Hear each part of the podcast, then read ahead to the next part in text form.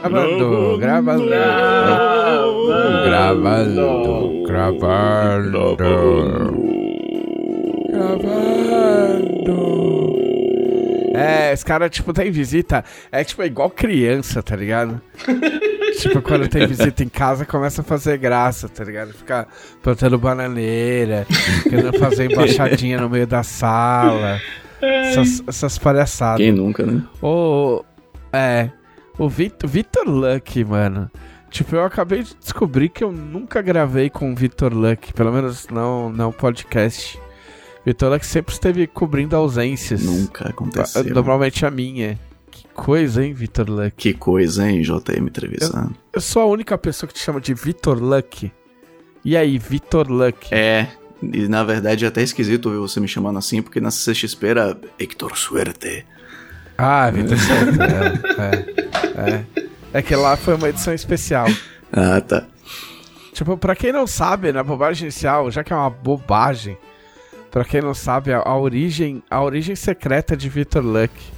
Ih, rapaz. O Vitor Luck, ele... Vitor Luck acompanhava nosso canal... Tipo, você começou na Hitbox? Não sei se foi na Hitbox, eu acho Ou que o, foi- o primeiro registro arqueológico que eu achei foi na, foi na Twitch. Foi na Twitch, né? Porque as pessoas não sabem, mas a gente teve um canal na Twitch. Aí depois convidaram a gente pra Hitbox. Aqui é bom, podcast é bom que você pode falar o nome de tudo, né? Aí convidaram a gente pra. se- Nos seduziram para a Hitbox. A gente foi pra Hitbox e aí a gente ficou na Hitbox um tempo. E aí depois a gente voltou pra Twitch. É, E o Vitor Luck era um- uma, uma pessoa frequente no chat. E eu não lembro se você fez alguma coisa ou se foi só por causa do seu, seu nome peculiar que a gente começou a trocar ideia. Ah, eu. Eu falava best... um monte de besteira, mesmo que eu faço hoje, né? Eu falava um monte de besteira, mandava um monte de pergunta. Mas acho que foi bastante a consistência mesmo, sabe? De tipo, esse cara aparece sempre e ele não é um Sim. babaca completo. Então, Verdade. isso já ajuda 90% das pessoas. É um babaca que vem faltando algumas peças. É, exatamente. Não, pra ser justo, tinha, tinha, tinha, o- tinha o Elminster Bolado, que a gente nunca sabia se era, se era Elminster Bolado, e ele errou o nome, ou se era Elmister Bolado. Sim, sim. tinha o Mr. Olhinho, Mr. Olhinho. que também podia ser M. Rolinho. Eu, falo, eu chamo ele de M. Rolinho até hoje. É, mas eu acho que esses caras eram da Hitbox ainda. Tinha o Big Bola. É incrível gente. como em stream você guarda o nome das pessoas, Sim. tá ligado? Tem muita gente que se aparecer do nada num chat hoje, eu consigo reconhecer da, de, de streams passadas. Eu acho muito doido isso. Sim, sim. E dependendo de cada stream, você tem um público específico. Então tem algumas pessoas que eu reconheço do chat da Guilda do Macaco. Algumas pessoas que eu reconheço do chat do Fim dos Tempos. Algumas pessoas que eram específicas da Arena de Valkyria. Outras do Legado do Ódio. Tipo, comparti comparti é tipo as baladas, né? É tipo, a- é tipo as baladas de, de. As baladas de stream. Mas o que é uma, bem louco. o que é uma live de RPG, se não uma balada nerd? Não, mas e, tipo, ainda mais durante a pandemia, cara. Durante a pandemia, no, no auge da pandemia, todo mundo isolado, a, a live era balada mesmo, cara. Ah, era? Eu marcava, marcava com o amigo de assistir, abria uma cerveja e ficava assistindo. Né? Sim, eu sim. e a Camila, a gente fez live pedindo frango frito. a gente tava fazendo uma live e era sei lá que hora que era da noite. Sei lá, mano, meia-noite. E não sei quem começou a falar de frango frito na, na- no chat. E a gente, ah, mano, vamos pedir um frango frito e coca. E aí a gente pediu frango frito e a gente ficou fazendo resenha do frango frito no- na, na live. É um bagulho. A, a stream na, na pandemia é um bagulho tão louco que eu fico pensando até hoje. Fala, cara, tipo. Tipo, beleza, tem os, os streamers profissionais, né? Tipo, a galera que já fazia e fez e continua fazendo e ganha vida, blá blá blá blá. blá. Mas eu fico pensando, falo, caralho, mano, tipo, eu fazia todo dia, aí às vezes fazia 6 horas, 7 horas, sem jogar nada, mano, só, só falando, tá ligado? Tipo, e as pessoas ficavam assistindo.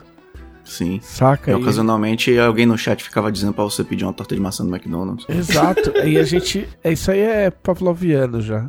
É, a gente tirava, meu, sei lá, tirava conteúdo do nada.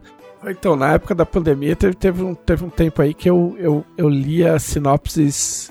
Sinopses e às vezes amostras de livros de gosto, sei lá, né? Gosto peculiar. Vamos falar gosto peculiar, pra não ficar tão feio. Tipo, tinha um que ficou célebre, que chamava o, o Amante do Tritão. Que é uma série Nossa. entendeu? É uma série com spin-offs que a gente descobriu porque tinha um marcador de página na, na Nerds para ser distribuído, porque né, a- pessoa que escreveu botou lá para distribuir e a gente acabou mordendo a isca, ah, ah, ah, Aí, ó. é, mas eu não comprei, gente, porque, né, né, torcedores, calma. Mas enfim, a, a stream na pandemia era um bagulho muito doido. Hoje em dia, eu fiz uma stream esses dias, no final de semana, por causa do financiamento. Por causa do financiamento não, mas eu peguei o gancho do financiamento e, e tem, e, assim, eu constatei algumas coisas. Pr- Primeiro que, de fato, tudo bem, eu vinha de uma stream de 9 horas, né? Tipo, no dia anterior, então eu já tava cansado. Então eu ia dizer que é cansativo, mas aquele dia foi mais cansativo ainda.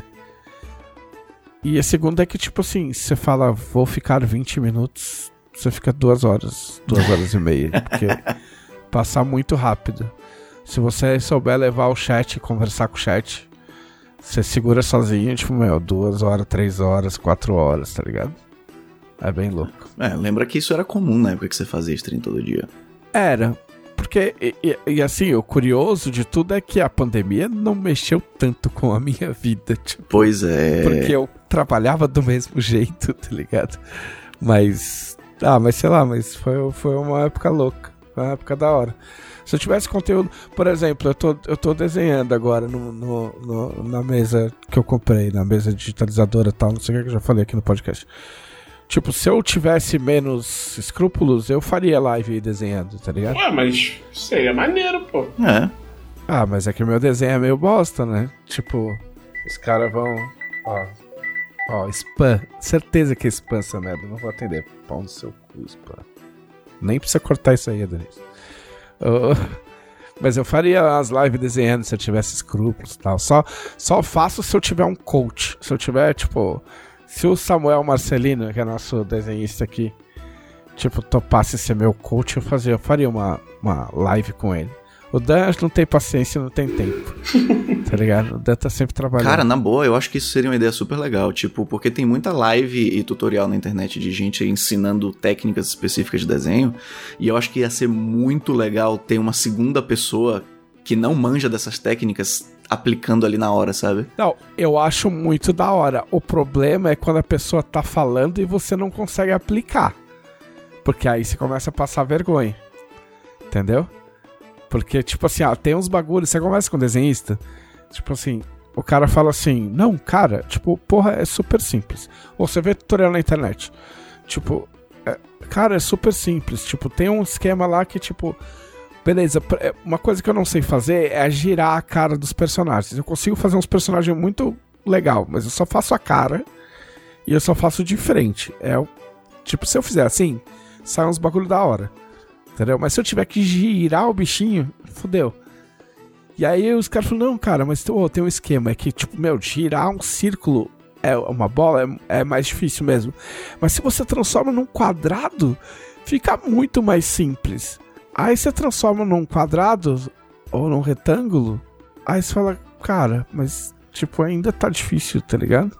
Aí o cara fala, não, mas aí você desenha a forma geométrica assim, que é a sobrancelha. Aí você desenha a outra, que é o nariz. E essa outra aqui, esse semicírculo, é a boca. Aí você fala, meu, amigo, você acabou de fuder tudo.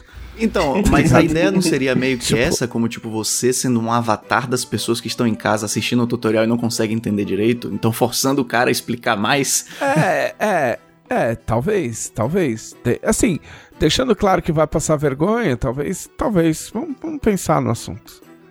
Vamos pensar, ou só fazendo meus Eu acho a ideia legal. do jeito que eu gosto de fazer mesmo e foda-se. Mas eu tenho pego foto, por exemplo. Não, não era nem pra falar isso aqui, que isso aqui era bobagem inicial. Isso não é bobagem, isso é coisa séria. entendeu? O desenho tem que ser respeitado, os artistas têm que ser respeitados, entendeu? É isso. Chega de bobagem. Para, não é bobagem.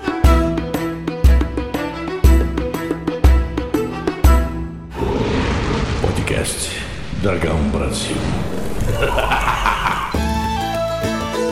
Olá! Este é o podcast da Dragão Brasil, a maior revista de RPG e cultura nerd do país. E...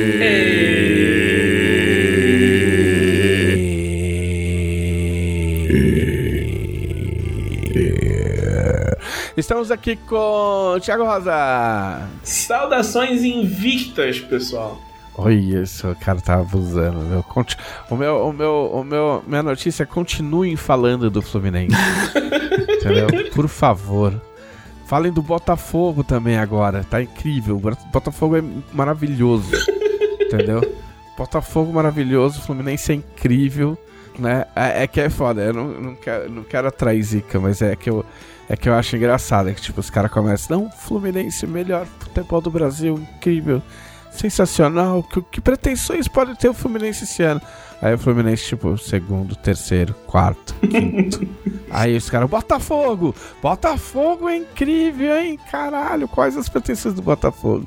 Futebol brasileiro, jornalismo esportivo, é isso aí, é esse, é esse negócio aí. Inclusive, eu vou, eu vou cravar aqui uma previsão: o Botafogo não termina nem dos quatro primeiros no final. Não, lógico que não, o Botafogo não aguenta. Fluminense, é Fluminense a gente pode discutir, mas o Botafogo não aguenta. É, não tem como. Tem, tem, os famosos times que não aguentam, tá ligado? Tipo, começa o Campeonato Brasileiro, tipo, o, o bagulho avança, tipo assim, ah, Inter, Esporte, Botafogo, tá ligado? Esses times que aparecem do nada, tipo, até, até o Fortaleza, que é um time bom. O Fortaleza tá, tá, tá bom. Mas aí você fala, tipo assim, amigo, 38 rodadas não aguenta tá ligado? Não tô nem falando que o meu vai aguentar, mas não aguenta. É, o campeonato é uma dor de carne, né? O campeonato brasileiro é, é, é destruído. É. Estamos aqui com. Victor Suerte. Ou oh, Victor Lucky. Ou oh, Victor. Victor. Ei, Victor. Eu nunca chamei o, o Victor Lucky de Victor. E aí, nação RPGista!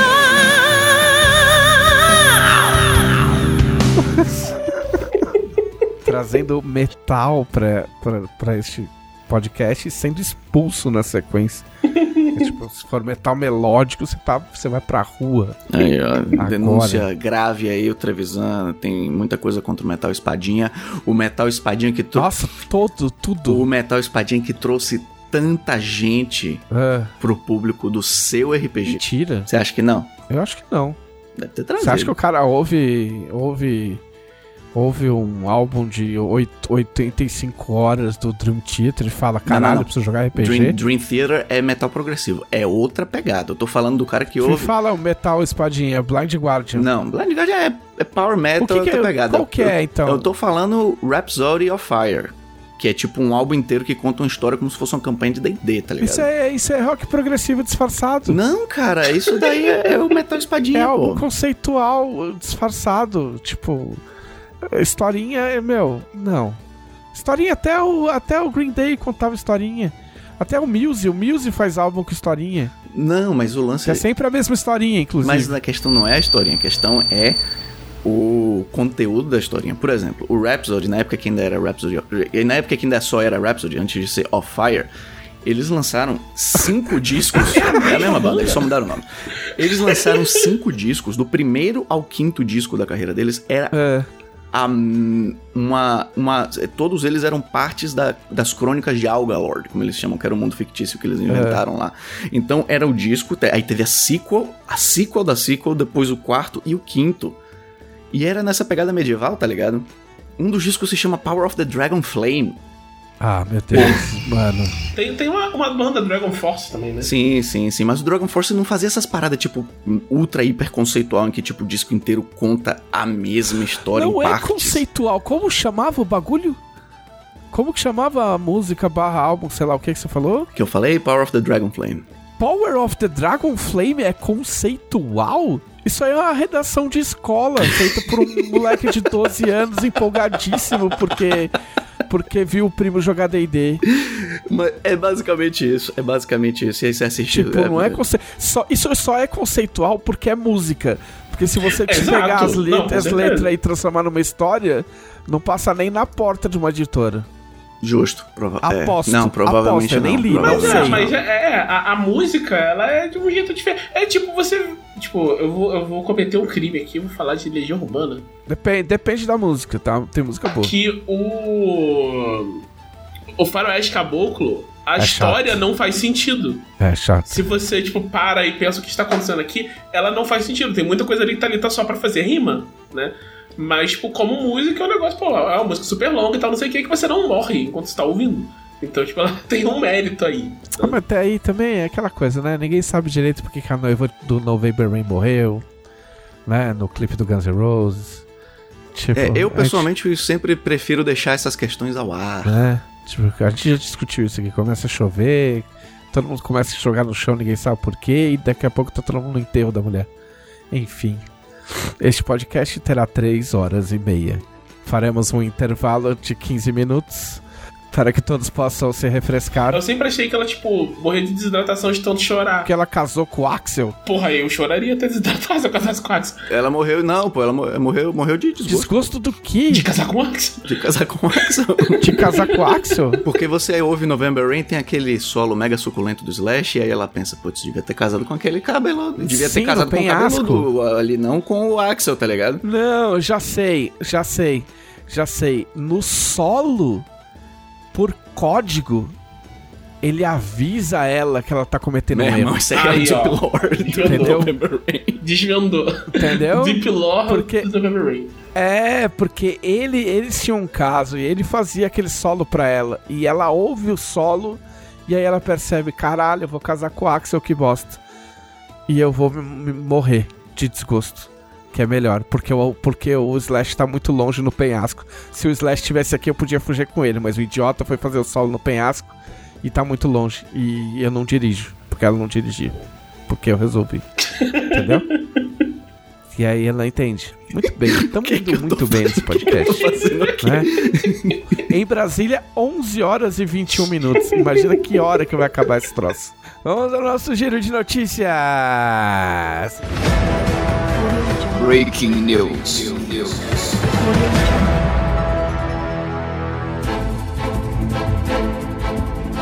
A gente tem eh, um, um lançamento muito esperado, tá? Ficou, ficou pronto, né? Tá, tá disponível agora. Dá uma conferida na loja da Jambô pra você ver como é que tá o, o status de aquisição. Mas o, o quadrinho de Ordem Paranormal, Ordem Paranormal Iniciação, com o roteiro do Mestre Fabiabu, já está lá na, Aí, ó. na, na então você pode dar uma olhada. E de novo, vou mencionar aqui: verifique como está na loja. Não estou dizendo se você vai chegar lá e vai conseguir comprar, mas você dá uma olhada pra ver como tá. A gente tá fazendo um esquema de lotes aí, pra ver como tá. pra conseguir entregar pra todo mundo. É, é muita gente querendo comprar, entendeu? Você que é fã de Ordem Paranormal, tem muito fã de Ordem Paranormal. Entendeu? Se vocês se juntassem, vocês acabavam com a guerra da Ucrânia. Entendeu? Só pra vocês terem uma ideia. Então, paciência. Ah, em outras notícias também igualmente incríveis, a gente, a, gente gente tá no meio do financiamento da coleção Arton. O primeiro final de semana foi um sucesso.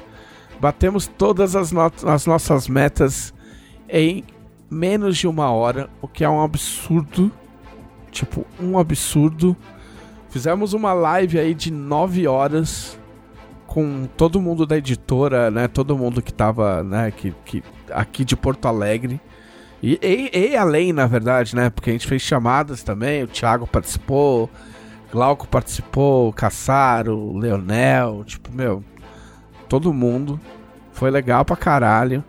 É, o pessoal respondeu super bem, porque, tipo, é um. É um pacote extremamente interessante. Tipo, pra você fazer uma ideia, com 289 reais você ganha os dois livros, não é isso? Você compra os dois livros. Isso, versão física. É isso mesmo. Confere. É, é a versão física. 200 é, eu tive que conferir e assim, eu não, não me condeno, porque este preço de 289 reais, né?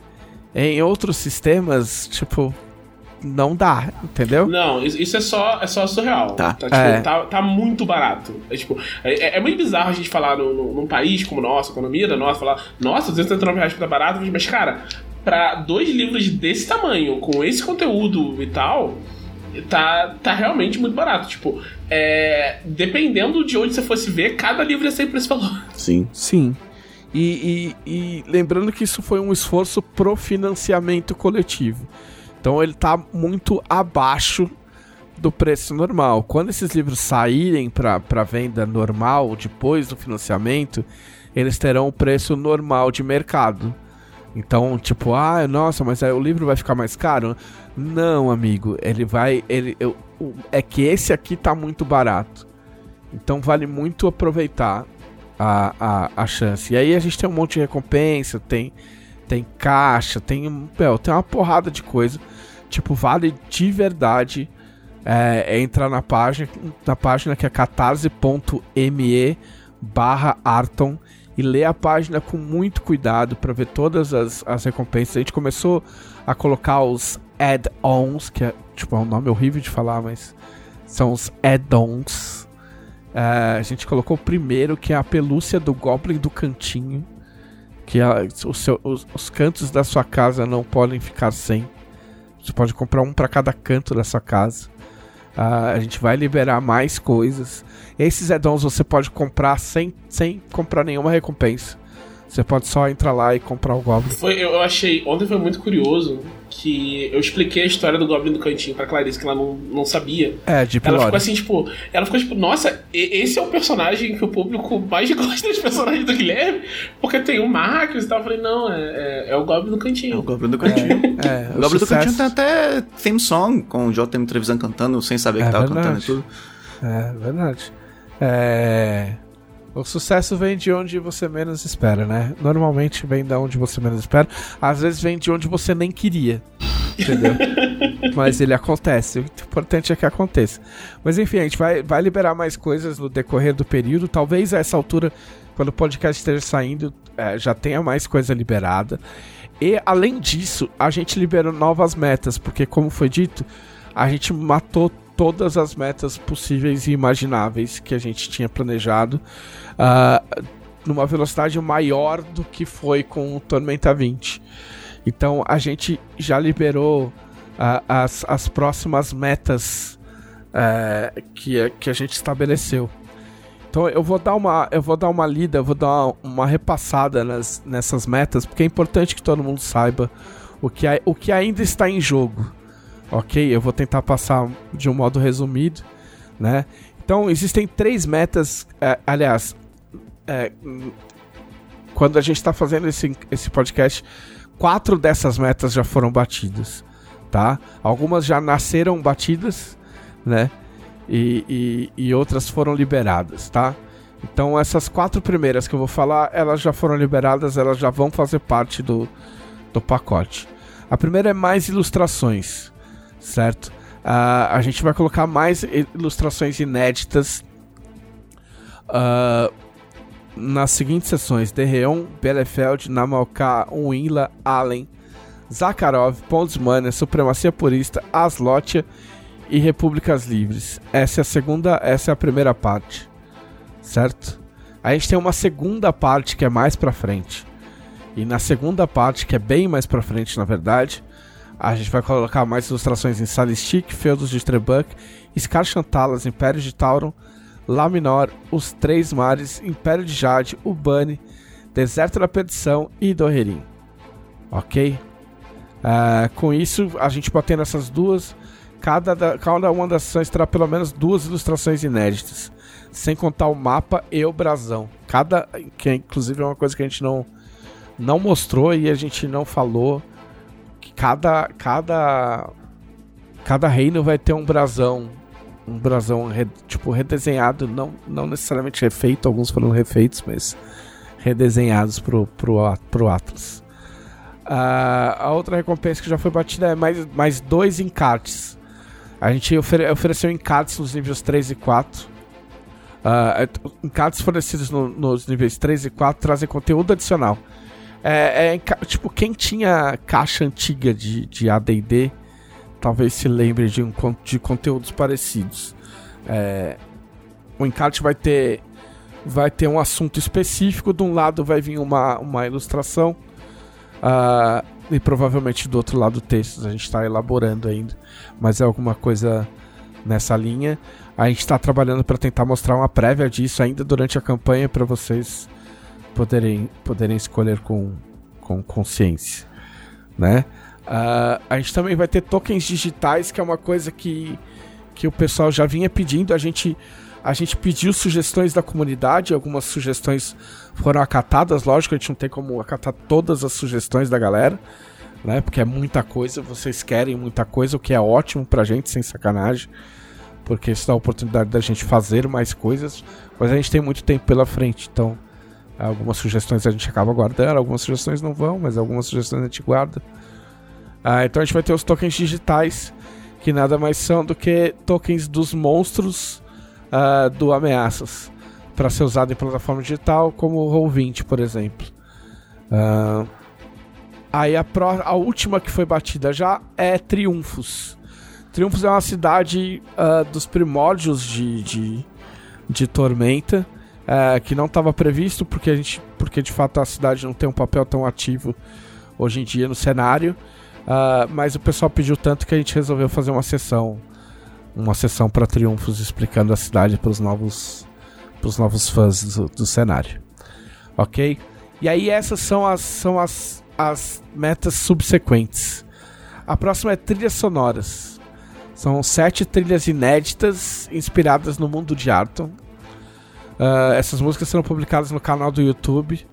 E aí, tipo, o pessoal pode ouvir, baixar, dependendo, né? baixar, ouvir, botar pra, pra rodar enquanto o pessoal tá jogando, enfim. A próxima é Ameaças de Tamurá. Uh, isso vai permitir que a gente coloque mais páginas no Ameaças, porque haviam páginas previstas pro, pro livro. É, esse número de páginas será aumentado, porque a gente vai ter mais dinheiro para poder pagar mais páginas, porque mais páginas custam dinheiro, né, de papel, de gráfica, de tempo enfim, uh, tempo de gráfica, né? Uh, então, bater essa meta, a gente vai poder, poder disponibilizar desses recursos. A gente vai ter uma nova sessão de culinária. Eu não estou dizendo em qual livro entra qual, porque isso vai, ia comer muito tempo do podcast. Mas é só olhar lá que tem, a gente tem uma tabela incrível e ótima de, de ver que o Dan fez. No meu Twitter também deve ter, porque eu estou postando lá. Uh, então a gente tem uma nova sessão de culinária uh, que também foi pedida por, muito pelos fãs, uh, que são receitas para você fazer no jogo ou no mundo real. Então vai incluir novas mecânicas para comidas e mecânicas para bebidas. Aí tem os encartes digitais, uh, que aí a gente converte os, os encartes que a gente tinha impresso, né, uh, para arquivo digital, uh, pagando hospedagem para o pessoal poder baixar, o pessoal que, né, que prefere usar de forma digital. A outra é a tabela de encontro, tabelas de encontros. Tipo assim, o, o Ameaça Jato ganha tabelas para encontros aleatórios envolvendo criaturas e outros elementos. Uh, que é um conteúdo muito, muito útil para você se virar na hora, na hora do aperto. É, as tabelas serão baseadas nas várias regiões de Arton que você poderá explorar no Atlas de Arton. Aí a outra é uma coisa que o, o, o Leonel queria muito, que é uma, uma sessão sobre o Éter entre mundos, que é, tipo, basicamente o espaço entre Arton e os mundos os mundos dos deuses para viajar de barquinho, porque eu gosto de falar assim, ao invés de falar que é o espaço e etc, que eu não gosto. Mas falando desse jeito fica mais legal. Na, na Guilda do Macaco a gente a gente viajou pelo éter também. Uh... Depois temos Ameaças de Moriania, que foi uma coisa que pediram bastante também. Uh... Com regras pra, pra jogar com personagens Morô no, Tormenta 20. Foi, foi um bagulho que muita gente pediu. E aí a última recompensa, que é um que é tipo o topo do negócio, é o Guia de NPCs Volume 2. Que aí seria um livro extra. Além desses dois livros gigantes, é um outro livro, certo? Uh, é, suplemento em formato digital, ok? Que fique bem claro. Uh, com diversas personalidades artonianas, com histórico, ficha e retrato para cada um, ou seja, uma, uma ilustraçãozinha de, de retrato. Uh, isso será distribuído para todos os, os, níveis da coleção de arte. Então, independente do nível que você pagou, você recebe o guia de NPCs volume 2. Se a gente bater o auge da nossa, da nossa meta. Para ver as nossas metas, os valores direitinho, é só ir no, no, no site, porque senão a gente vai ficar aqui meu, 80 horas. Tipo, mais 9 horas de, de podcast. Era 9 horas de live, 9 horas de podcast.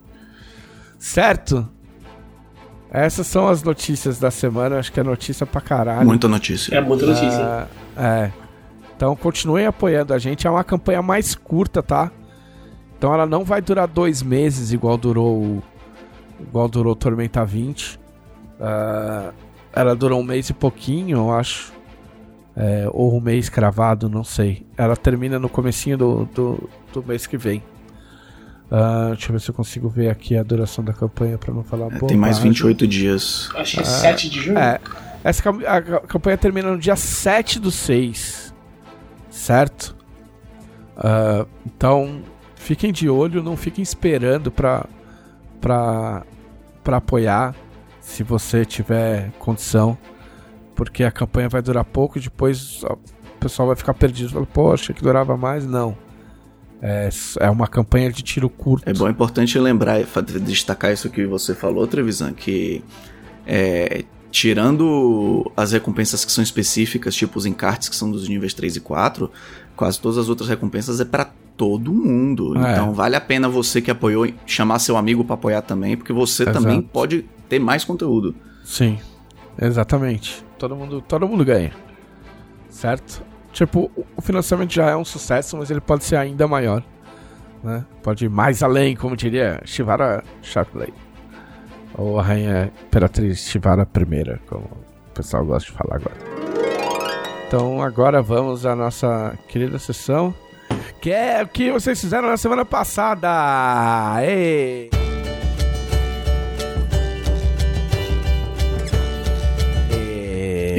Com voz de boteco. Porém, eu não vou em boteco nem bebo. Uh, então, o que, que eu fiz? Eu, JM Televisão. Eu nunca sei falar o nome dessa série, sendo honesto. É uma série da HBO que eu fiquei assistindo chama Succession ou Succession ou Succession. Mas enfim, é uma dessas séries da HBO pra gente séria.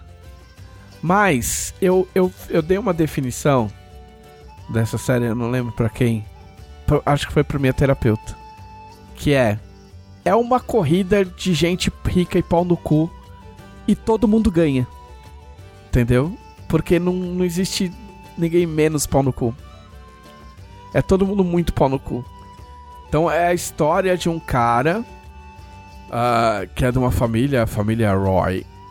E, e é, um, é um tiozão, né? Com perdão do, do uso da palavra que eu não gosto, mas é um, é um velhão. Que é o patriarca da família. E a galera tá na expectativa de que ele anuncie quem é que vai substituir ele, substituir ele no comando da família. E, e é pra ser um. Tem um cara que ele tá crente que é ele, sacou? E são, são três. É, são três homens e uma, uma mulher. É, e aí, obviamente, não é. Tipo, dá uma merda lá. Tipo, isso é bem no comecinho. O velho chama todo mundo pro, pra, pro, pra hora que seria o anúncio. A imprensa toda já tá esperando o maluco sair pra, pra ele é um ele é um ex ele é um ex dependente químico né? O, o filho dele que teoricamente seria o seria o sucessor né? Que a, a, a tradução do, do, do, título seria sucessão.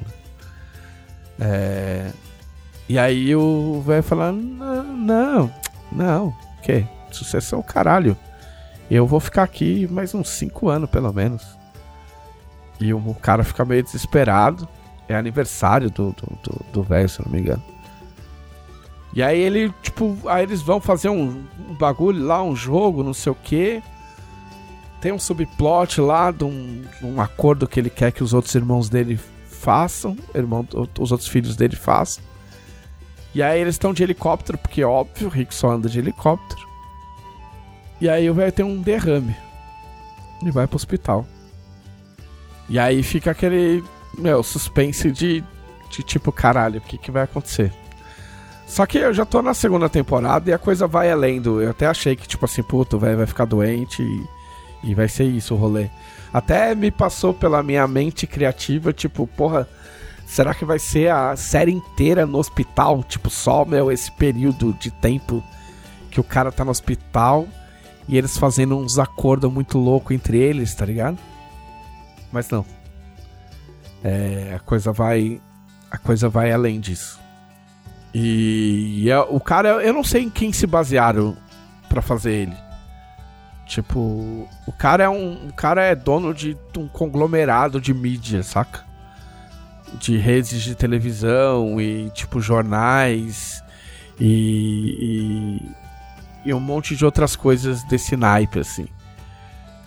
E a moral toda é que ele é antiquado, então ele quer comprar TVs locais. E o filho dele fica meio desesperado, fala, mano, tipo, ninguém mais assiste TV, tá ligado? E é tudo digital.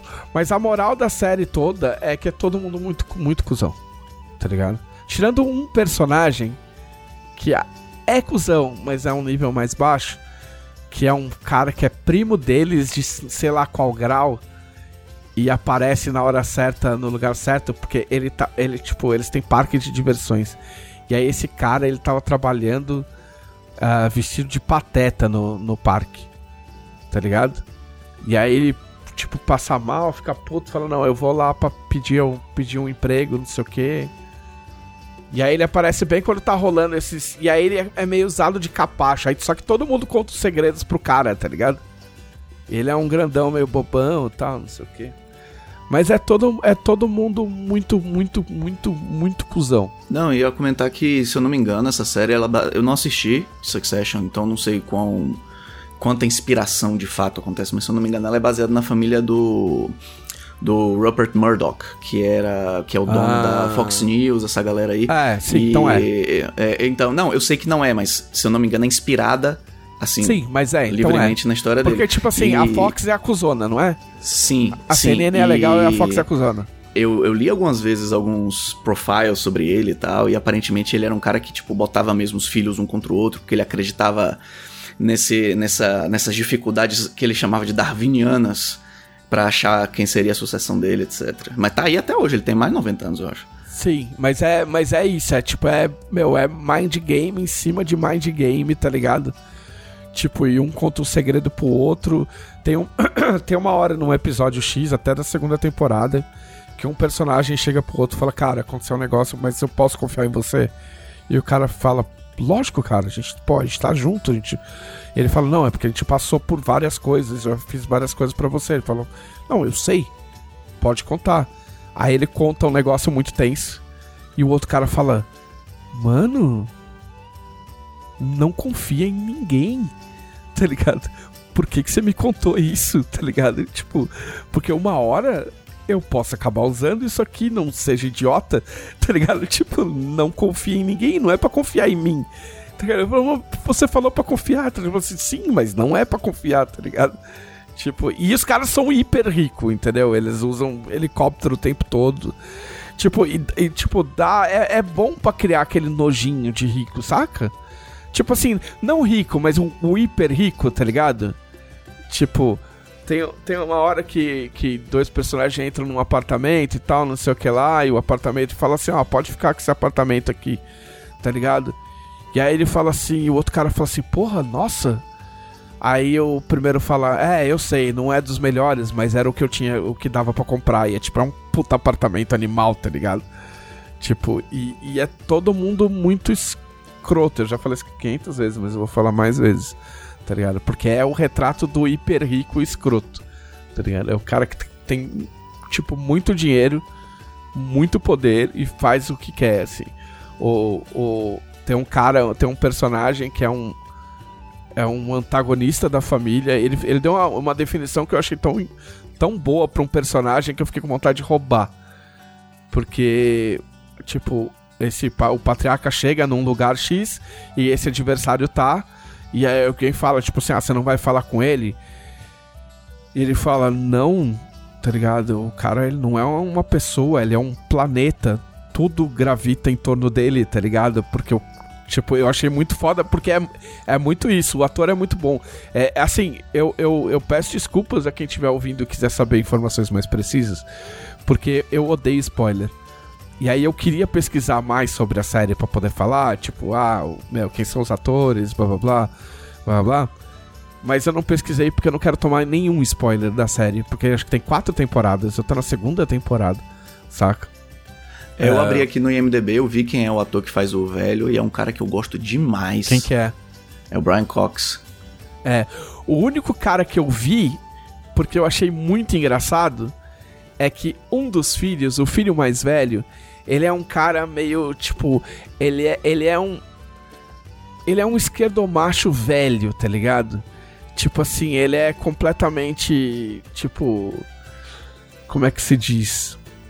É, é, tipo ele tem uma faz... ele tem um ele mora num lugar afastado e ele faz yoga e ele não sabe que ele não quer nada com as empresas. Tipo ele fala pros irmãos ah o que vocês decidirem tá bom tá ligado? E cada hora ele arruma uma mania entendeu? Tipo ah agora eu sou sommelier de vinhos não sei o que agora eu eu tomo conta de de, de leilões de relíquias napoleônicas Cada hora ele inventa uma. E ele, é, ele namora com uma garota que era garota de programa, ou é garota de programa, fica meio no ar, tá ligado? E esse cara é tipo, não, ainda assim é um filhinho de papai.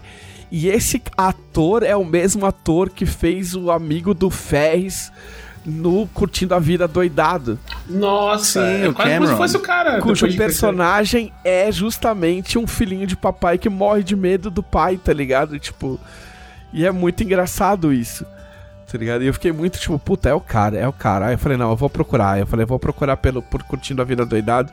E aí eu acho o nome do cara e aí eu, e eu vejo. E é ele mesmo, e ele é, e é muito bom. Os atores são, são todos. São todos muito, muito, muito bons, assim. Só que é uma série que ela, ela tem um quê de MMO, assim, de. de, de...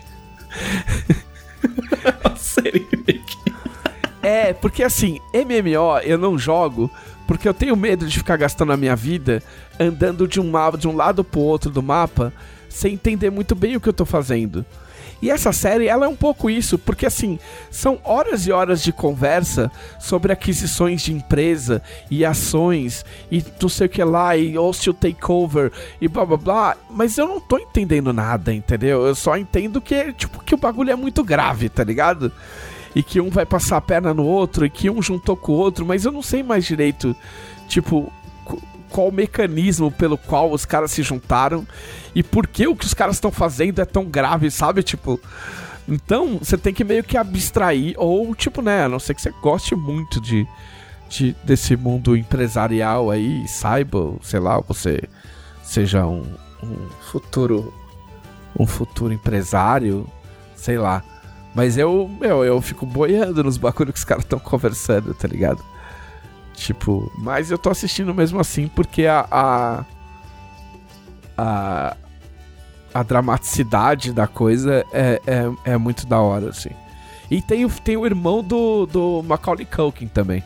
É, eu vi aqui. Que é tipo Culkin. assim, o, o Macaulay Culkin se ele tivesse virado, continuado sendo uma criança bonita. Entendeu? Tipo, porque você olha, se você falar pra alguém, ó, oh, isso aí é o Macaulay Culkin, a pessoa acredita. Mas na verdade não, é o irmão menos esquisito dele. Tá ligado? Cara, eu não vou mentir, até agora você foi a pessoa que fez o melhor trabalho de me vender essa série, porque agora eu tô interessado. Porém, muito do que você falou, é, muito do que me interessou é justamente as coisas que você falou que não te interessam muito. Mas assim, eu, eu gosto do drama, porque para mim, Não, tipo, é que o, não é que não me interessa, é que, tipo assim, eu não consigo entender os detalhes. Porque Sim, tem sim. coisas que são muito granulares, entendeu?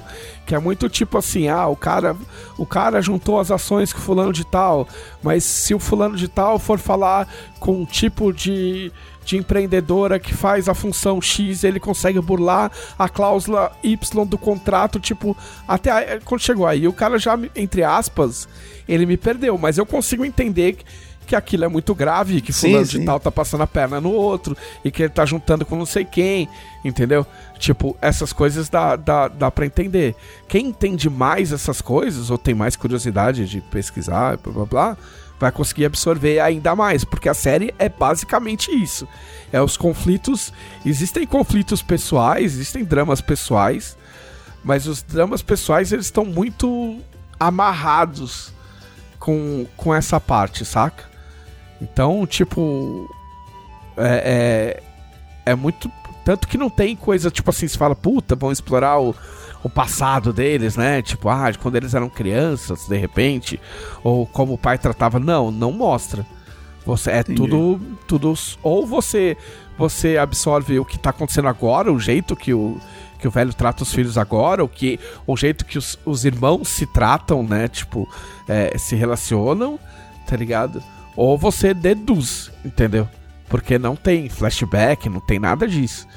Então é, é uma série que, se te vendem errado, se te vendem pela premissa, ah, pode não despertar interesse mesmo. Porque você fala, ah, é uma, é uma família de, de um, com um grande conglomerado que fica brigando pelos espólios do pai. Tipo, você fala, meu, aí você já dormiu, tá ligado? Mas o jeito como é filmado, o jeito como são os personagens, e se você tem curiosidade de, de acompanhar, tipo, é, é, de prestar atenção em como o personagem se desenvolve, tá ligado? De como, como o, que, o, o, o que acontece em volta muda o comportamento do personagem, às vezes de maneiras muito sutis, entendeu? Tipo, de um personagem, às vezes, que você acha que é um completo idiota, mas se você for lendo as ações do cara, você percebe que o cara tá. Tá, mesmo se não. Mesmo sem saber, se é que ele não sabe, ele tá construindo uma base, tá ligado? Tipo, em que ele tem mais informações que os outros, de repente. Tipo, é muito legal. Eu, eu fiquei pensando o tempo todo, tipo. é, é, como isso. Como isso se transporta pro RPG. E aí eu. Quando eu comecei a quebrar a cabeça, me veio. Óbvio que alguém já resolveu isso, que seria o Game of Thrones é, RPG. Que, que tem a construção da casa, né? Tipo. Mas. Mas é engraçado que, tipo assim, é. é, é eu, eu não sou. Não vou falar eu sou contra, porque eu de, de verdade tô falando sério. Mas assim, eu, eu, eu como jogador ou como entusiasta de RPG, não sou muito a favor de, de RPGs que focam, sabe? Como alguns projetos indie que focam, tipo, você só pode jogar desse jeito. Porque, tipo, é a, é a, é a forma como o cara resolveu trabalhar as regras, enfim. Não tenho nada contra. Eu só não, não curto a solução. Eu acho que você tem que ter mais. Eu acho que você tem que ter mais amplitude e os jogadores entenderem a proposta. Tipo, um meio termo, saca?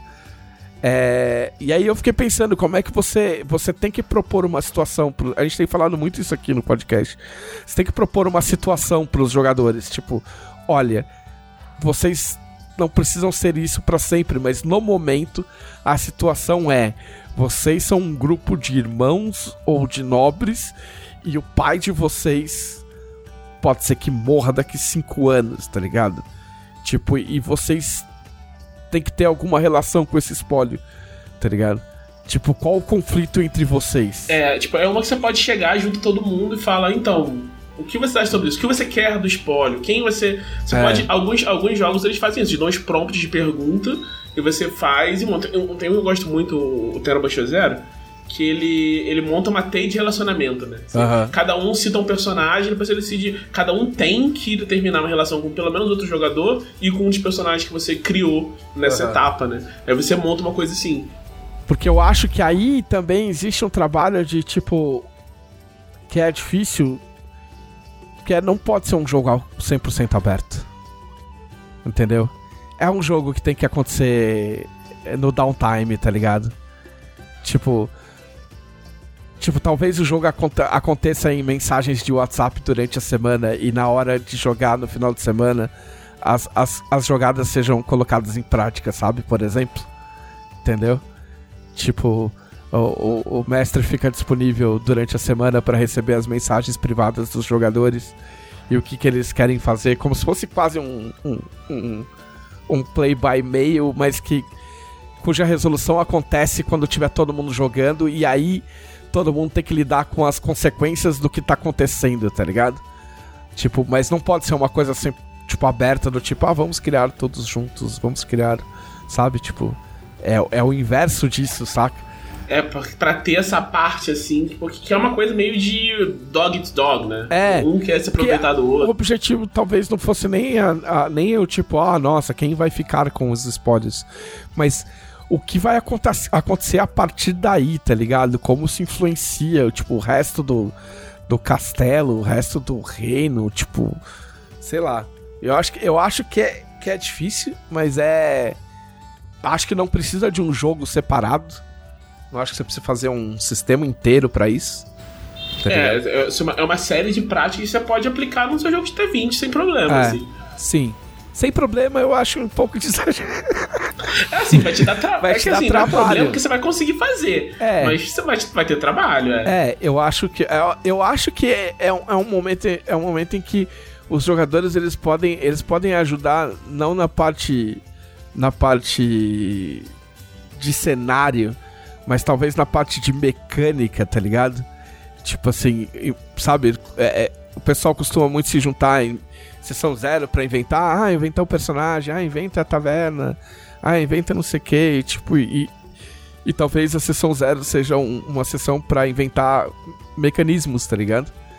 Tipo, mecanismos que todo mundo tá disposto a, a obedecer e jogar e que acha interessante o mecanismo, saca?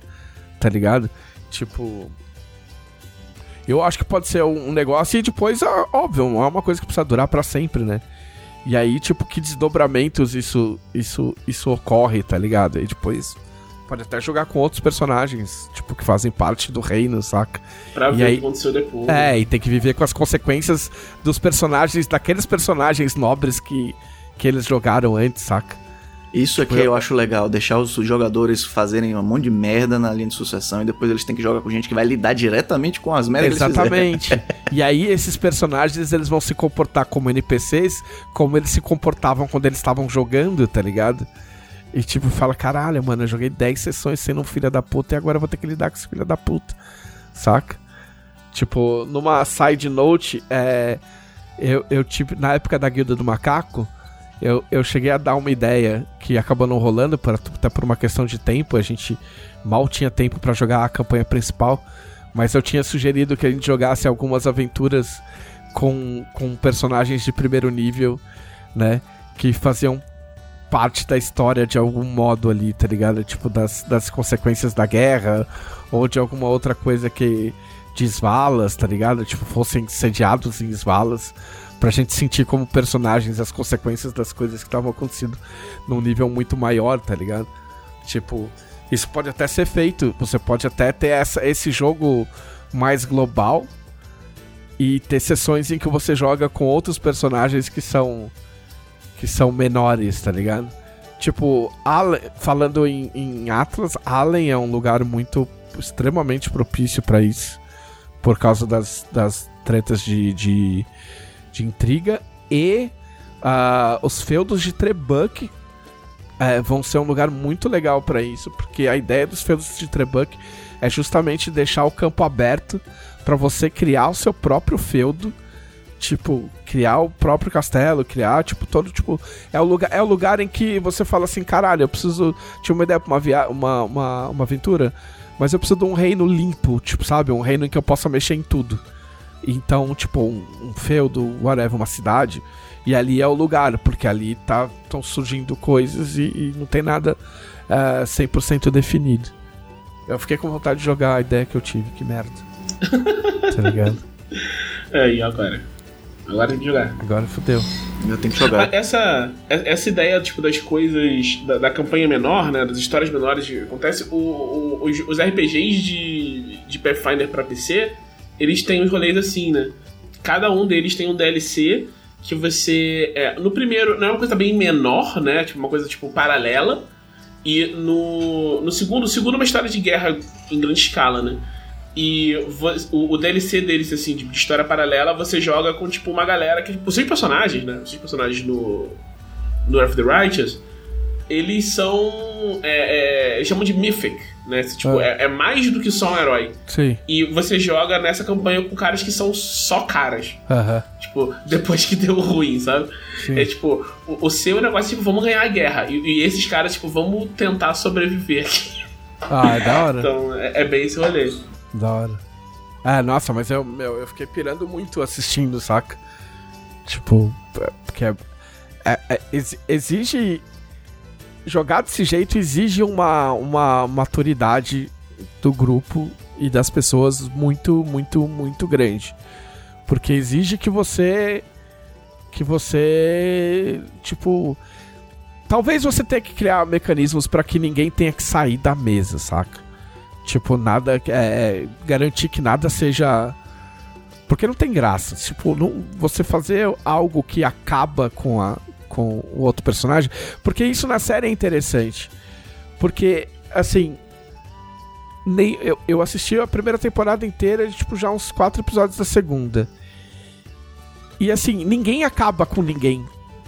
Tá ligado?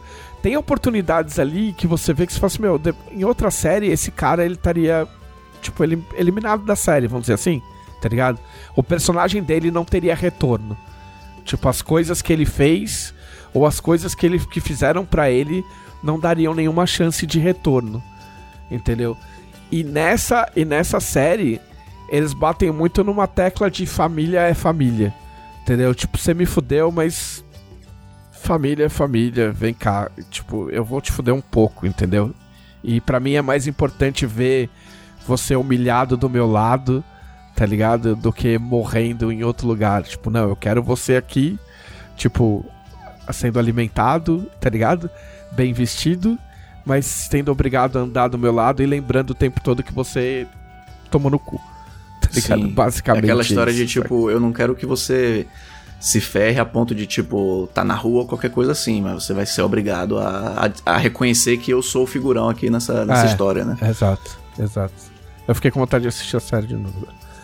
Mas é isso, é isso que eu fiz. Vitor Luck. Cara, semana passada pra mim foi uma semana muito legal. Por vários motivos. É. Como eu enumerarei alguns deles, porque agora eu anoto as coisas. A Ah, primeira muito mais bem. óbvia, claro, foi a estreia do Segredo de Arton, Ah, é verdade. Que é um projeto que estou tendo o privilégio, o prazer de fazer parte. Tá sendo muito legal. E já faz, já faz um tempo que a gente tá trabalhando nisso. E ver sair é, é muito, muito, muito positivo, muito gratificante. Se você ainda não assistiu a estreia, vá ao seu YouTube mais próximo, vá no canal da Jambô Editora, procure lá Segredos de Arton. Eu acho que na ocasião de- da saída desse podcast, o episódio 2 já vai estar Já. disponível. Eu acabei de, é, acabei de aprovar o episódio 2. Então você aproveita Mas, e já mas assiste o que, os que dois. é o Segredo de Arthur? Explica. Eu sei o que é porque eu tô trabalhando junto, mas. Segredos de Arton é uma série para o YouTube de lore de Tormenta. Que é uma coisa que muita gente se interessa e é exatamente uma porta de entrada para várias coisas, para várias categorias de pessoas. Para os fãs que querem se aprofundar no lore do cenário, que está trazendo informações novas. Para os fãs de longa data que estão há muito tempo sem se atualizar no cenário. E pro pessoal que não conhece Tormenta, ou já ouviu falar, mas nunca soube exatamente o que, que era, e dá uma introdução básica de lore mesmo. Então, serve esses propósitos, são vídeos curtos, fáceis de digerir, e fazer a narração dentro de um personagem tá sendo muito divertido, muito legal. E qual é a do, do personagem? O personagem é um personagem que era do background do Arius, que é o personagem do Guilherme Deisvalde na, no fim dos tempos.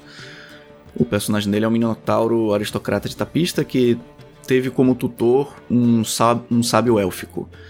E aí foi decidido numa, numa reunião muito tempo atrás que esse personagem seria a voz dos segredos de Arthur, porque é um cara que sabe muito de muita coisa. Então tem esse, esse tempero também, eu tô podendo dar voz a um personagem. E, cara, tá sendo muito legal. A recepção do público foi muito positiva, está sendo muito positiva. O pessoal já quer saber, nossa, cadê o segundo? Quero ver.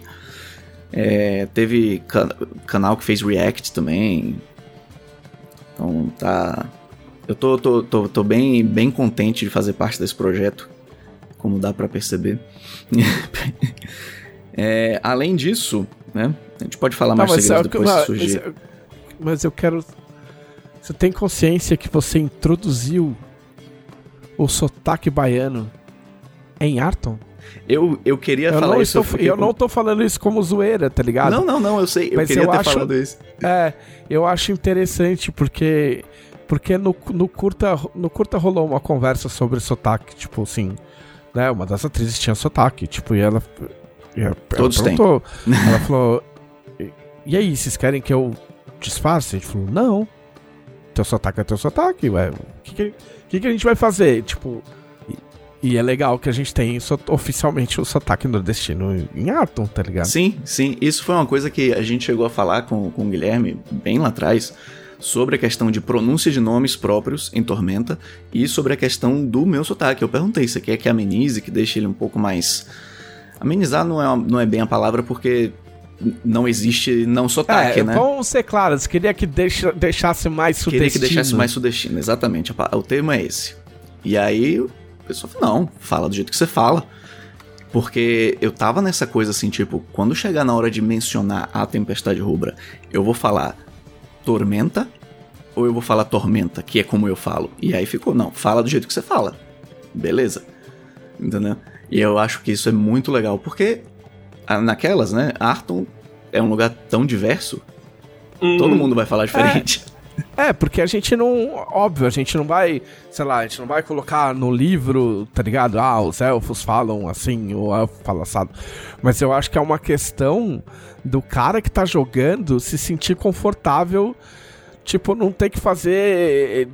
Tipo, ah, sei lá, o cara. Porque o cara tá. Porque o cara, sei lá, é, de, é, é nordestino ou é do norte, ele, tipo, ah, não, eu, eu falo errado, tá ligado? Tipo, eu não consigo pronunciar direito porque a gente que criou é, é, é paulistano, saca? Ou, ou Sim, o pessoal sim, daqui sim. é gaúcho, tá ligado? Porque se for comparar também o, o o Leonel e o Guilherme falando, tipo, se comparar comigo com o Caçaro, Tam- Também é eles também diferente. falariam teori- teoricamente errado, tá ligado? Uhum. É o que a gente falou na, na live sobre a pronúncia dos nomes. Né, que Sim. alguém perguntou sobre a pronúncia dos nomes, se a gente podia fazer um vídeo. Tipo, esse vídeo até existe. Existe um vídeo meu e da Camila Sim. falando a- a- as pronúncias que a gente acha. Foi um vídeo feito em tom de. tom de.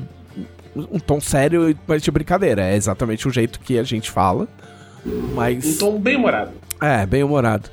É, só que hoje em dia a gente acha, eu, eu em particular acho bastante que a gente nem deveria ter uma pronúncia oficial pra nada.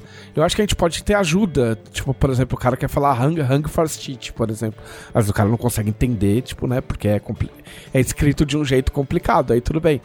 Mas eu não acho que deveria ter pronúncias oficiais, entendeu? Se o cara fala Arton ou o cara fala Arton, se o cara fala Tiates ou o cara fala Tiates, tipo, meu, tanto faz, cara.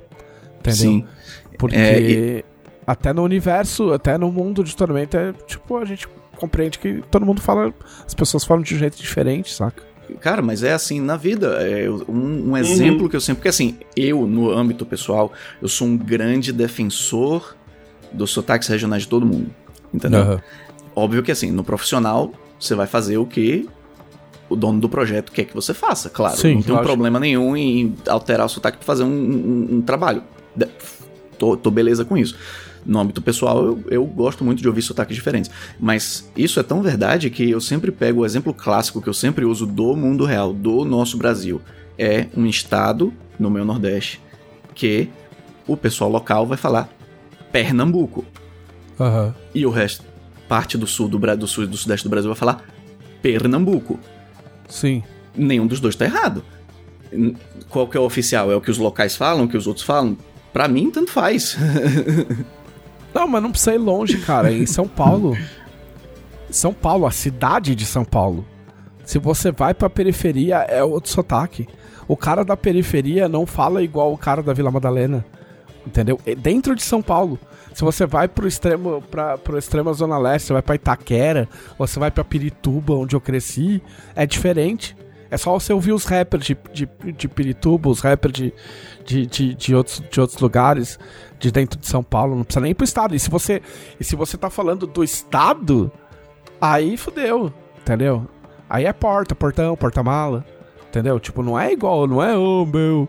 Tipo, o sotaque que eu, sei lá, fico puto com essa história. Do sotaque, sotaque do Faustão, tá ligado? Tipo, sabe? É, é tudo muito variado, lógico. Tipo, antes que alguém venha, venha comer meu toco daqui, sei lá, X anos, em que a gente faça uma série e é o- o- de TV e alguém exija uma coesão de sotaques num filme ou qualquer coisa, tipo, pode acontecer de outras mídias, blá blá blá, de fato a gente ser não forçado, mas a gente tem que ter que unificar as coisas, entendeu?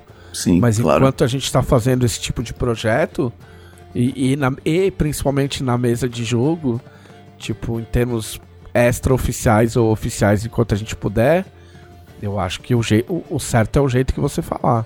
Exato. E só pra deixar claro pro pessoal que tá ouvindo, o fato do mestre Luriel falar com sotaque de alguém de Salvador não quer dizer que todo elfo fala assim. É o mestre Luriel no Segredo de Arton que fala desse jeito. Se ele aparecer na sua mesa, ele fala de outro jeito aí, acabou. É, não existe exatamente um sotaque élfico, um sotaque anão. Tipo, não necessariamente nossos anões vão falar igual, igual irlandês, né? É, pra No- mim, a única coisa que é meio fechada é o, sotaque de Namalcá, que é gaúcho. É, esse aí é difícil de discutir. É, mas é porque ficou, rolou uma ligação com a, com a cultura, embora, embora Sim. eu acho que.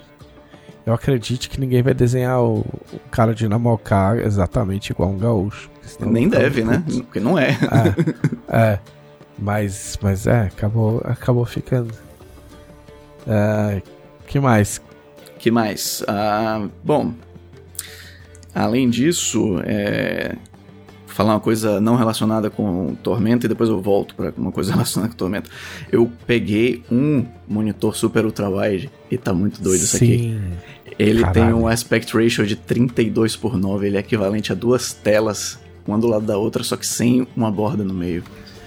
Nossa. Isso eu acho que é a coisa mais legal que eu já botei no meu escritório. Puta, eu não sei de quanto é a mi- de quanto é o meu, 34. O meu é de Não, 34 polegadas. Mas, é o, ultra mas o seu é ultra wide. Ultra wide padrão, entre aspas, padrão, é 21 por 9, se eu não me engano. É, duas, duas telas de 27, uma do lado da outra. Ah, então o seu é tipo super ultra wide também? É, ele é ultra wide. Ele, tipo, ele é bem compridão, assim. Ah, eu achei Só que o seu ele era é, tipo. É, ele é de 34. É porque eu vejo, eu vi muito na internet dois tipos de ultra wide, né? O ultra wide que é ultra wide 21 por 9 e não, o super ah, não, ultra. menor. Entendeu? É, não, é menor. Não é duas telas de 27, não. Mas o meu é grande. Entendi. Porque, tipo assim, o padrão ultra wide que o pessoal compra é 29. sim, sim, ele sim. é mais curtinho e tal. Entendeu? O meu é maior. Tipo, o meu dá, traba dá pra trabalhar com ele se- sem outro monitor auxiliar sossegadamente, que é como eu trabalho na editora. Sim. Agora tem esse que eu acho que é o que você tem, que é tipo gigantão. É, que- o meu é duas telas de 27, ele é de 49 total. Só que como não tem a borda no meio, ele equivale a 2 de 27. Isso. E é muito legal, porque eu boto minha área de trabalho principal, por exemplo, a janela do browser onde eu estou tendo essa conversa tá no meio, ele não precisa ficar nem de um lado nem de outro, tá no Sim. meio. E aí eu tenho dois espaços auxiliares menores nas laterais. Que marca é? Muito bom. LG.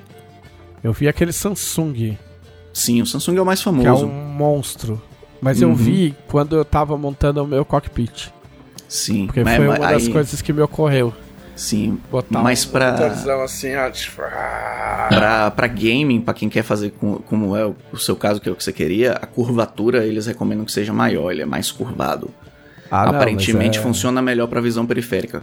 Como gaming não é a principal coisa que eu faço no computador, eu peguei um que ele é bem menos curvado, que pra mim serve pra mais variações assim de aplicações pra usar. E é muito legal. Cara, eu não sei como é que eu Eu não sei se eu seria capaz de voltar a editar música ou vídeo de outro jeito. Isso aqui é muito bom, velho. É, esse meu eu já acho foda pra caralho. Tipo, tipo, que tem 34, já acho, meu, já acho muito animal. Imagina um maior. Mas Muito o legal. mas pra o aquele da Samsung pra para cockpit tem toda uma discussão se se é melhor um daquele ou três monitores, tá ligado? Tipo, existe todo um É. debate entre pessoas que têm muito dinheiro. Tipo os malucos da série montando cockpit de É, porque carrinho. aí os caras têm condição de comprar pra testar pessoalmente, né? Compra três monitores e o curvado pra poder dar uma opinião. Ah, é, você tem que comprar os três monitores, o, suporte pros três monitores, tipo, tem espaço pro suporte pros três monitores. Sim, sim. Eu, eu tô com uma TV velha de 40 polegadas e aí é isso aí, É, bom demais. por, por enquanto. É, eu só não queria que fosse um negócio gigantesco que a ponto que me atrapalhasse de ver, né? Porque eu uso o monitor da mesa do computador, mas como ele equivale a 2,27 e eu tenho a possibilidade de botar conteúdo no meio sem a borda, tá, Sim. pra mim tá funcionando muito bem. E aí, é, no sábado, como algumas pessoas talvez saibam, eu participo de uma, de uma stream de fim dos tempos chamada End of Times, que é em inglês, Sim. lá na Twitch do Only Once TV, só que nesse sábado especificamente a gente já não ia ter jogo, pela ausência de, de duas pessoas que jogam com a gente. Então a gente resolveu, bom, é o dia seguinte a estreia do financiamento coletivo da coleção Arton, que aliás eu acho que eu fui um dos cinco primeiros a apoiar, mas enfim, Hum, vamos não- fazer um bate-papo. Não me vamos fazer, surpreende. vamos fazer um bate-papo, porque assim, tá todo mundo falando sobre isso, mas não tem ninguém falando sobre isso em inglês. Vamos fazer. E aí, no dia, teve uma surpresa, porque a gente contou com a presença ilustre do senhor Leonel Caldela, no nosso bate-papo da noite. E aí foi muito legal, porque o Leonel, como vocês sabem, ele gosta de contar história, ele contou um Sim. monte de coisa bacana, é, deu alguns insights assim muito legais sobre o que- o que aconteceu, o que está acontecendo, o que pode acontecer em Tormenta no futuro.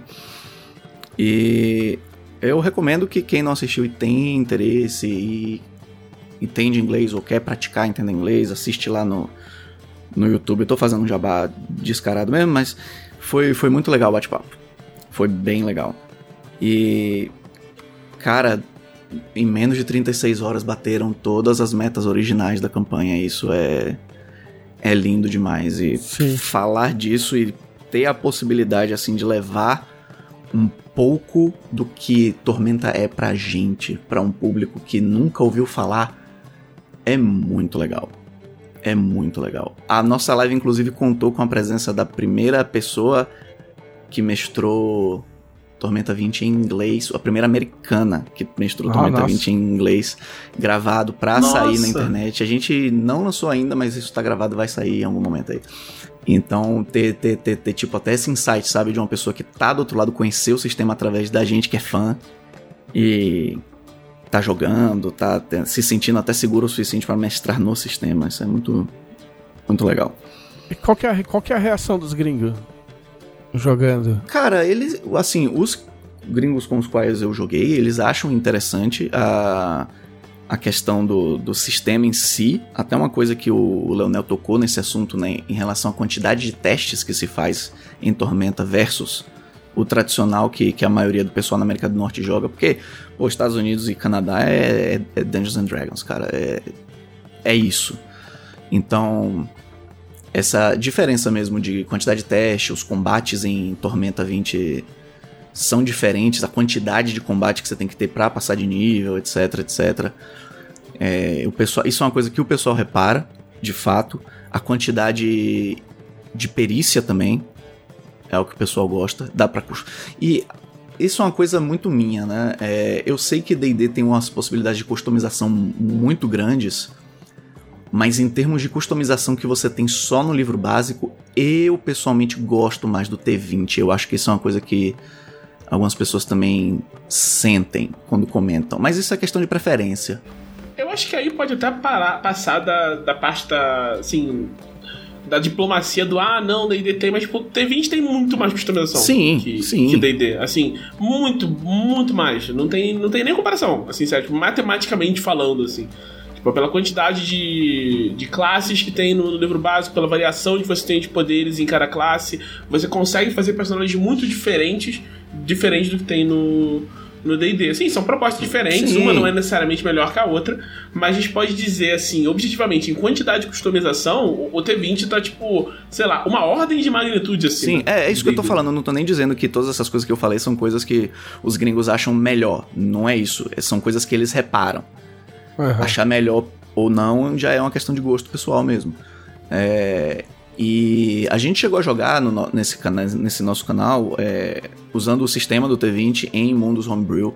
E com o fim dos tempos agora a gente tá jogando de fato em Arton. E o pessoal tá achando muito legal. Principalmente a Tormenta. Aham. Que é o grande, o grande negócio que pega mesmo. Eu acho muito foda. É, Tá. é tirando isso... é, essa foi a minha semana passada. Tirando, tirando isso, é isso. É, meus sogros estavam aqui também, visitaram, foi legal e tal, mas ninguém quer ouvir isso.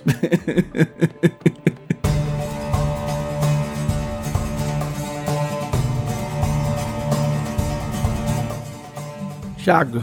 Pô, eu, eu estive muito focado no, no financiamento, no...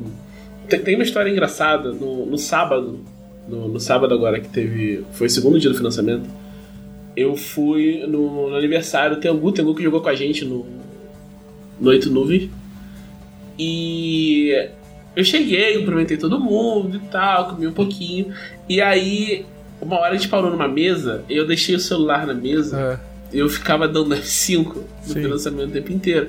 E mais três pessoas, uma hora as pessoas levantaram, mas tem pessoas que vieram falar, tipo, tá tudo bem contigo, É. você não tá sendo confortável. Eu falei, não, é que eu tô, eu tô acompanhando o financiamento coletivo.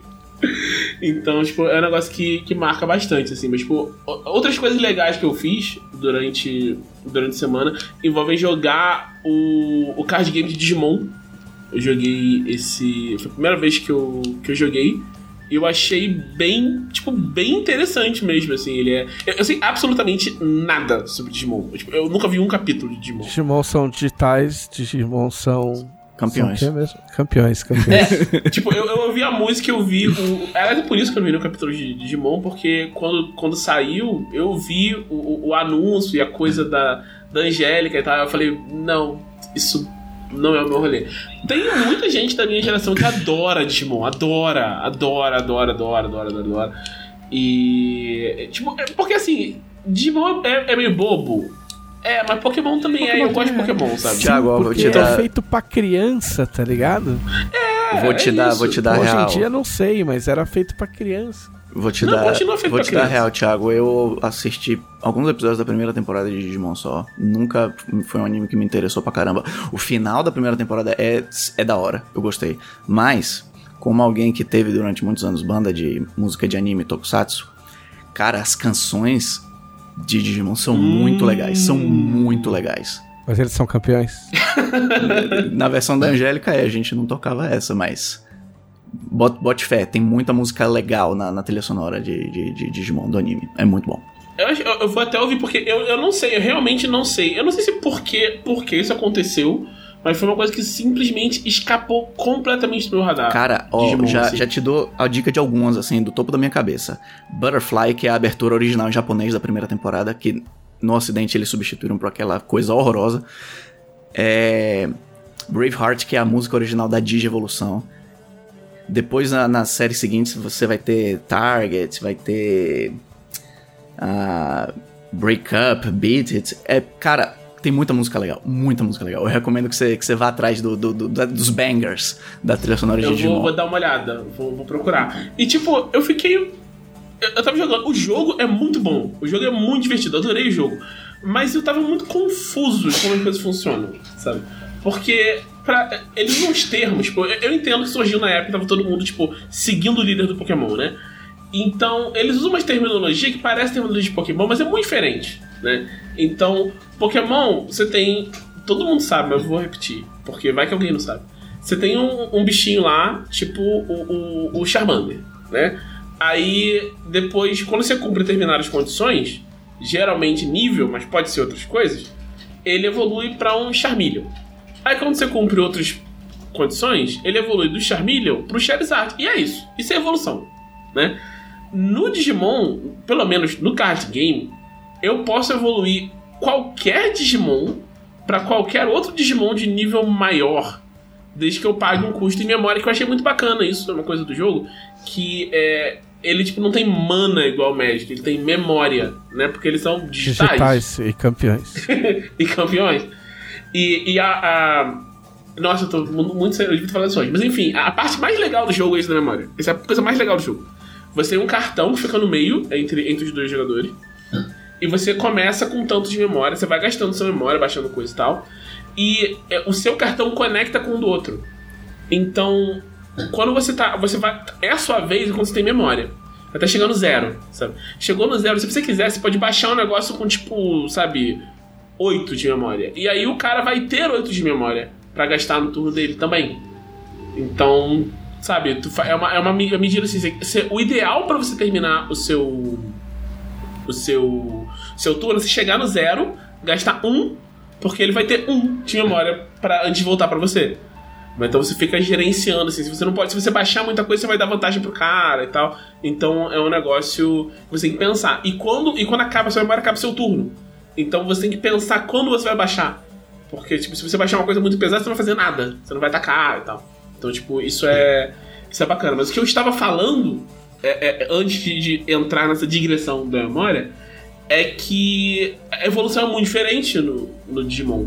né? Qualquer Digimon meio que vira. Eu, eu, eu, sinceramente não sei se é assim no É, anime. eu, eu não sei no jogo. Eu não sei como é hoje e pode ser que eu esteja lembrando errado, porque eu sou um ancião.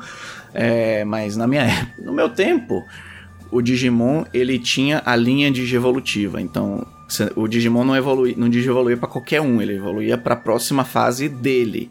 Só que todas as digievoluções são não são permanentes. Então, o Agumon digivolve para é, Greymon e depois digivolve para Metal Greymon, mas depois da batalha ele volta a ser um Agumon.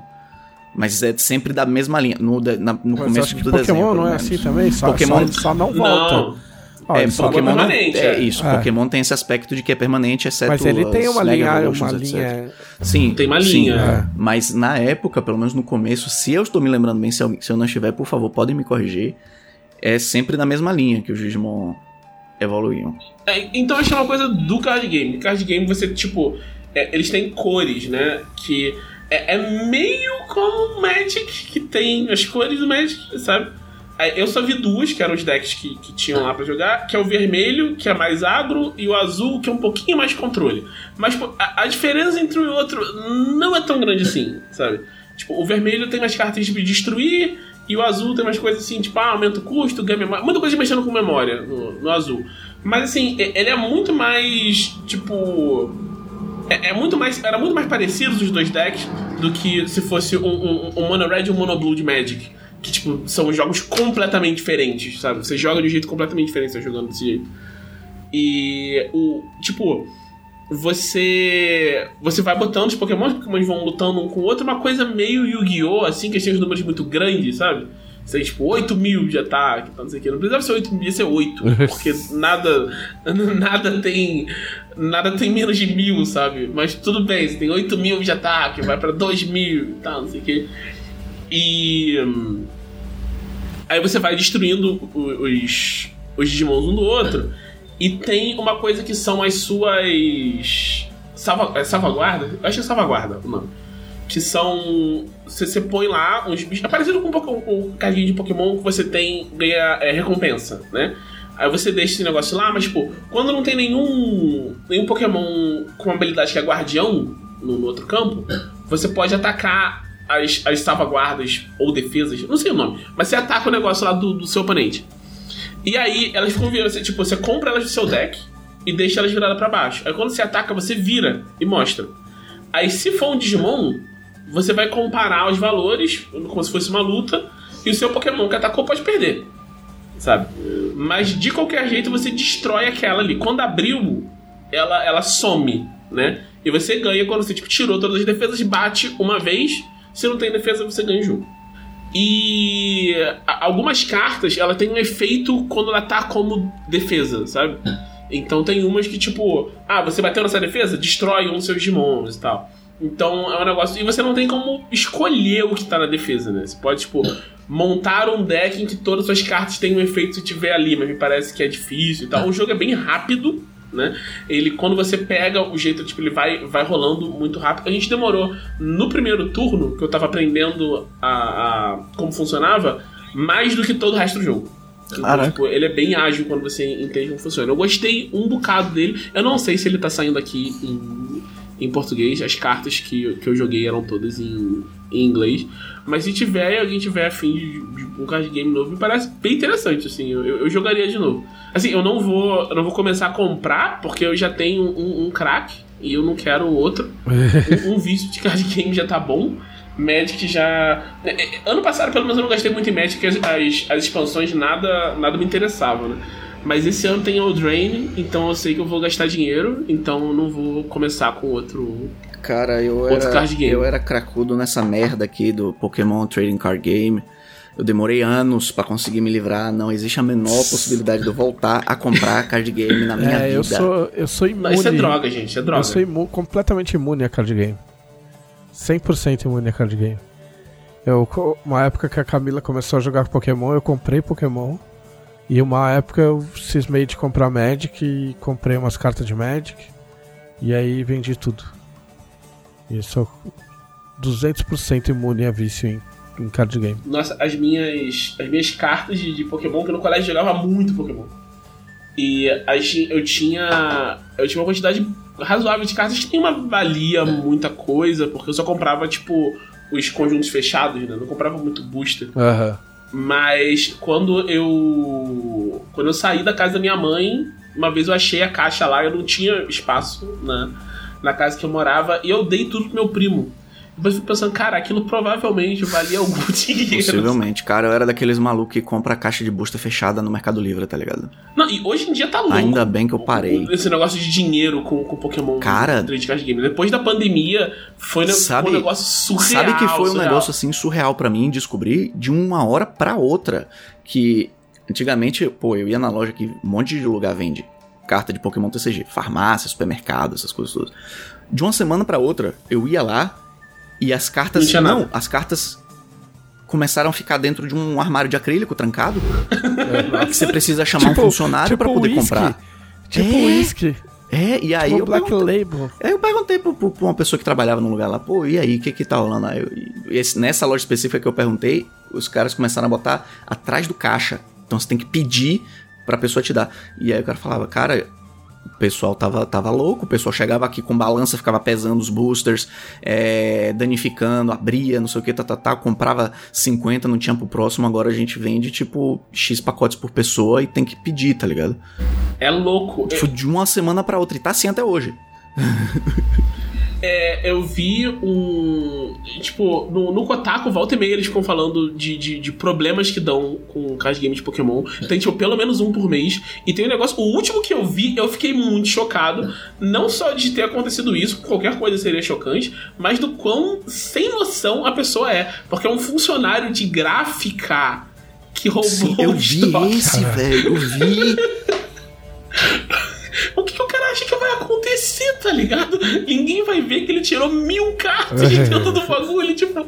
Nossa, cara. Cara, é muito louco, porque eu já tinha visto isso em São Paulo e comecei a ver que também a molecada lá, os guri de 14, 15 anos, cracudo, com balancinha de, de, de joia na mão, tá ligado? Entrando na loja botando os boosters assim, né? Essa aqui não tem foil, essa aqui tem, essa aqui não Nossa. tem, essa aqui tem. E fora que assim, tipo, isso é uma questão cultural norte-americana, eu não sei se isso é comum no Brasil, mas foi uma coisa que eu aprendi depois que eu vim morar aqui.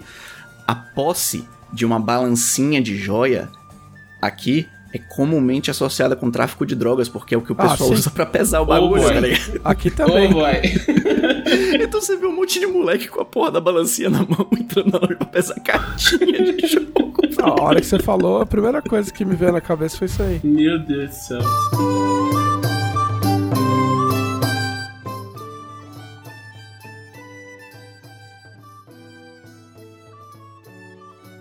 Vitor Luck, quem são os conselheiros? Os conselheiros da revista Dragão Brasil são as pessoas, ouso dizer, mais cheirosas do mundo que contribuem no financiamento coletivo recorrente da revista Dragão Brasil no tier mais alto de apenas 20 reais. Você pode contribuir com a revista Dragão Brasil a partir de 7 reais, preço este que não muda há muitos e muitos anos. Mas, se você é conselheiro, Você tem acesso ao grupo exclusivo dos Conselheiros Dragão Brasil no Facebook, que é o último antro de sanidade naquela rede social horrível. E no grupo dos conselheiros você pode sugerir pautas, você pode interagir com algumas pessoas que trabalham na revista e mandar perguntas para este podcast. Tudo bem, perguntas como, mas antes eu queria dizer que esse- os preços do Dragão Brasil não sobem há sete anos. É, eu achei que era 7, mas eu não tinha certeza, Não. eu preferi não arriscar. Não. É, sete, sete Desde anos. 2016, sete anos. é. Sete anos. Sete anos. Tipo assim, ah, faz tanto tempo que os 20 reais já também não valem mais nada, tá ligado? Tipo. Meu Deus. Muito bem. Leonardo Cibulski. Que metas malucas vocês colocariam caso a campanha chegasse a 100 milhões de reais? Cara, 100 milhões? 100 milhões de reais, assim, tem uma quantia de dinheiro que a gente para de, de contar. A gente fala assim: dinheiro pra caralho, dinheiro infinito, entendeu? Então, tipo assim, tirando o óbvio, né? Semana passada eu falei que eu queria uma coleção da Adidas, oficial da Adidas de Tormenta. Eu só ia vestir isso pro resto da vida. É, mas eu queria duas coisas. Uma Ferrari edição especial Tormenta com algum, com alguma firula lá e eu não sei nem dirigir. E a outra seria, olha aí, essa é foda. Uma pintura especial no carro da Mercedes no GP de Mônaco. Putz, ia ser foda demais. Que isso é uma coisa que acontece, já teve de Star Wars, né? Tipo, todas as, todas as equipes fazem isso, né? Tipo, é, de modo assíncrono. E aí existe, teve uma, teve uma equipe que eu não vou me lembrar qual foi, é, que foi fazer a promoção. Eu, eu posso errar alguma coisa dos fatos, mas não tudo. Que se eu não me engano é a promoção do, do é, 12 Homens e um Segredo, eu acho. E aí, os caras, pra promover, colocaram é, dois brilhantes que valiam não sei quantos, sei lá, caralhões de dólares no bico do carro. Mentira! E o carro bateu, Meu Deus! entendeu? A história, até onde eu sei, é que não acharam. Não sei se é verdade. De repente, procurando mais a fundo, a gente descobre o que, que aconteceu. Nossa, eu tô muito chocado. É, tipo, se eu errar a história, vocês me desculpem, mas se eu errar, ficou mais legal. Mas eu, eu faria isso aí. Tipo, seria, faria mais sentido na Ferrari, né? Pode ser na Ferrari. Ah, uma, uma- a gente lança, lança a Ferrari Tormenta, né? E aí faz a, a, a pintura na Ferrari da, no GP de Isso, Mônaco. isso talvez me De Tormenta. fizesse voltar a acordar cedo pra assistir corrida, porque eu não faço isso há muitos Olha aí. anos. Olha aí. Tá vendo? Vocês... Por, por falar, falar em corrida, eu vou, vou trazer aqui uma fofoca de corrida. Ah, tô- Que o. O Alonso tá o mesmo Hamilton. com a... É, não, será? Nunca saberemos. Mas o, o Hamilton foi visto com a Shakira. Pô, aí Ah, sim, é? hein? É. Ó, upgrade, Campeão, hein? upgrade pra ela, viu? Na moral. Ó, Né? Eu pensei a mesma coisa. Olha, eu falei, upgrade. O Hamilton não é Digimon, mas é campeão. É, não, não é digital. É, vai, Ó. Vitor Luck. Meta de 100 milhões de reais, eu acho que devia ser me levar pra CXP. Porra, caralho. Justiça.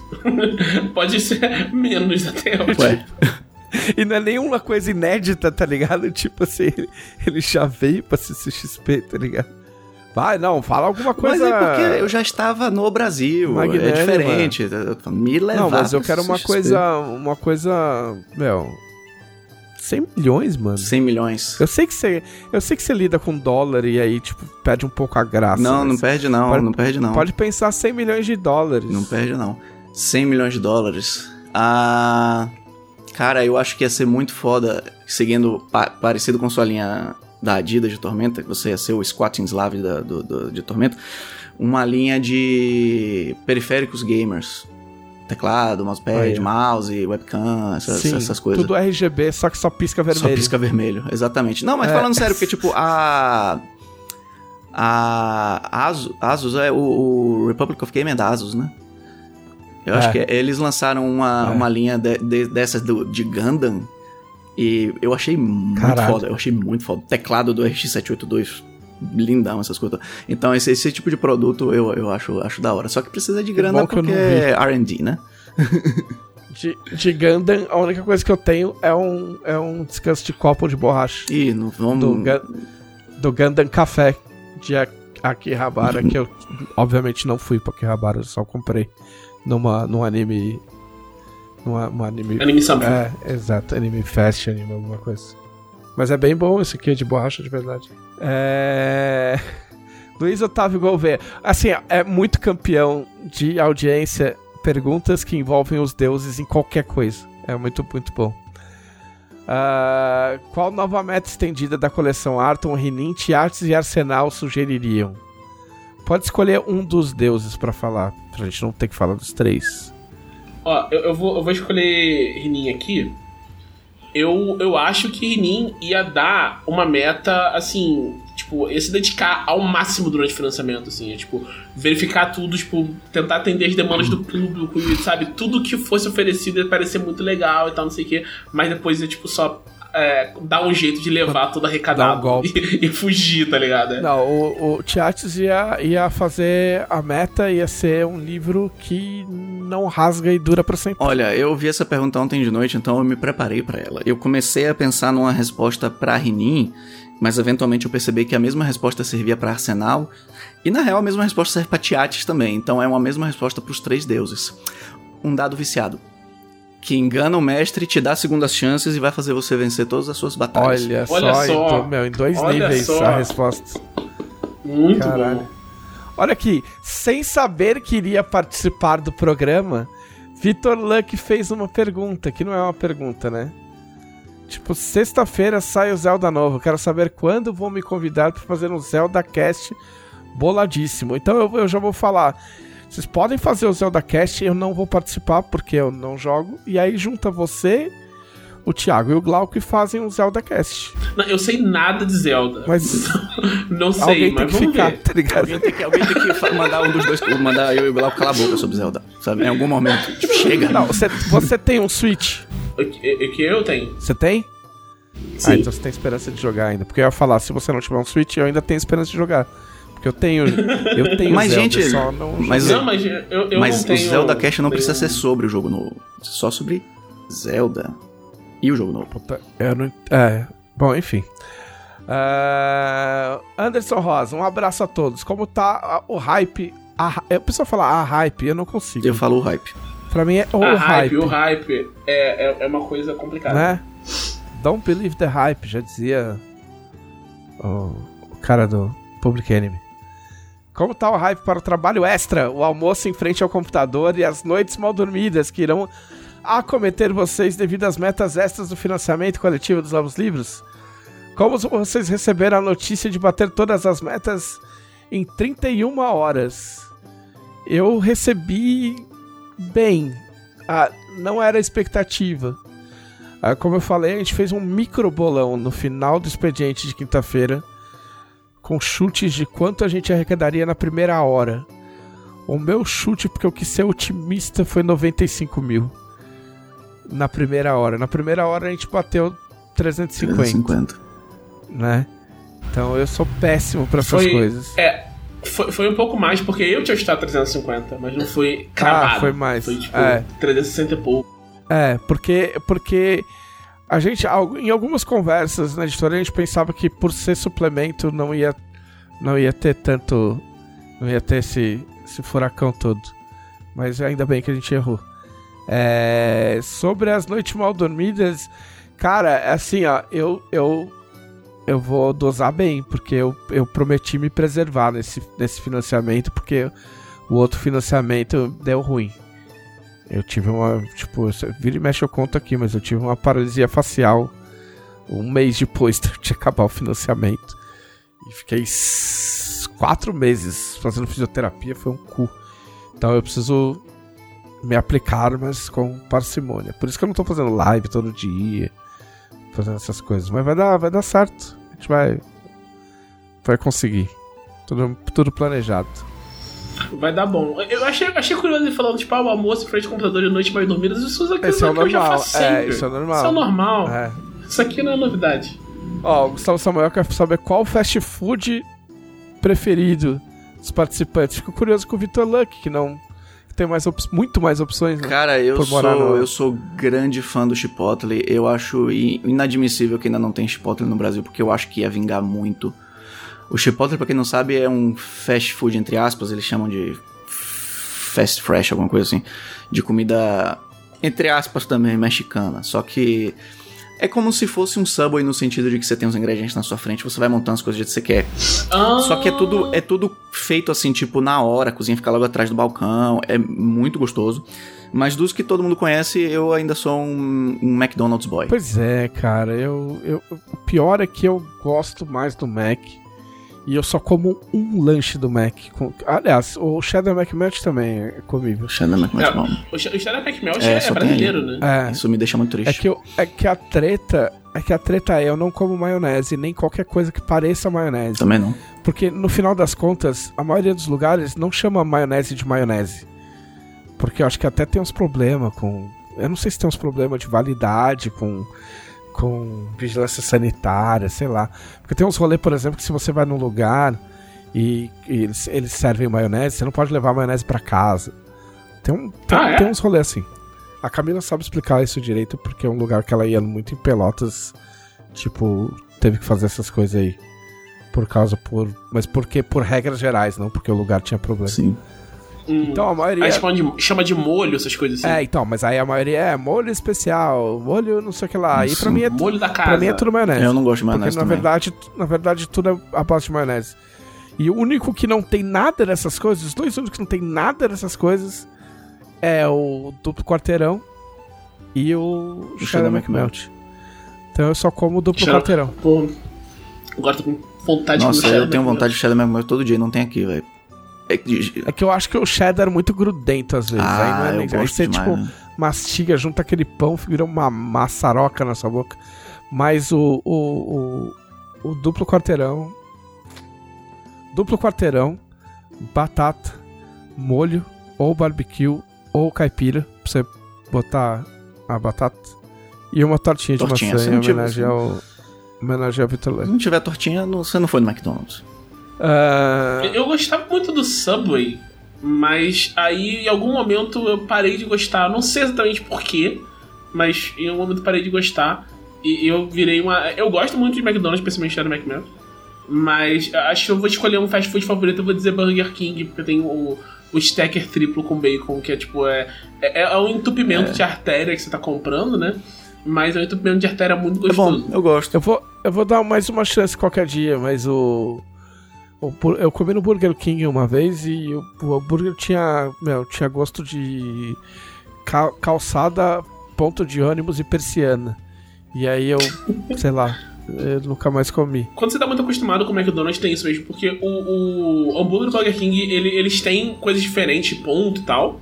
Mas. é, e depende muito do lugar que você vai, né? Porque, tipo, depende muito do, do chapeiro, o chapeiro sabe fazer. Porque é carne. É carne mesmo, né? O, o McDonald's é outro, outro negócio. O McDonald's tem gosto de McDonald's. É, Não exato. tem gosto de carne. É. Exatamente. Porque as pessoas falam, tipo, pô, mas tem tanto fast food melhor. Eu falo assim, sim, mas eu quero McDonald's. Exato. Tipo assim, eu, eu sei que qualquer lugar, não vou falar qualquer lugar do mundo, porque eu lembro que quando eu fui pra Itália, 20 anos atrás, o McDonald's era diferente. Mas, tipo assim, você vai em qualquer lugar do Brasil e você vai no McDonald's, vai ter o mesmo gosto. Tá ligado? E às vezes é isso que você quer, só segurança para o seu dinheiro. Ah, essa pergunta do, do Leandro, eu, eu nem sei se minha resposta vai ser boa ou se eu tenho alguma, mas a pergunta dele é muito boa. Do Leandro Santiago Lima. Quais seriam as formas mais estúpidas de morrer para um cidadão comum não aventureiro no reinado? Nossa, excelente pergunta. muito boa. Leandro. Eu acho que seria, sei lá, atingido por um cara cuja magia de voo falhou. E o cara cai em cima. Acreditar numa fada deve estar deve tá por aí também. O cara, tipo, viu a fadinha, ah, você vai ajudar na minha casa. Eu, eu Não. também tive tempo de me preparar pra essa pergunta e eu escrevi aqui desgosto de ter um filho bardo.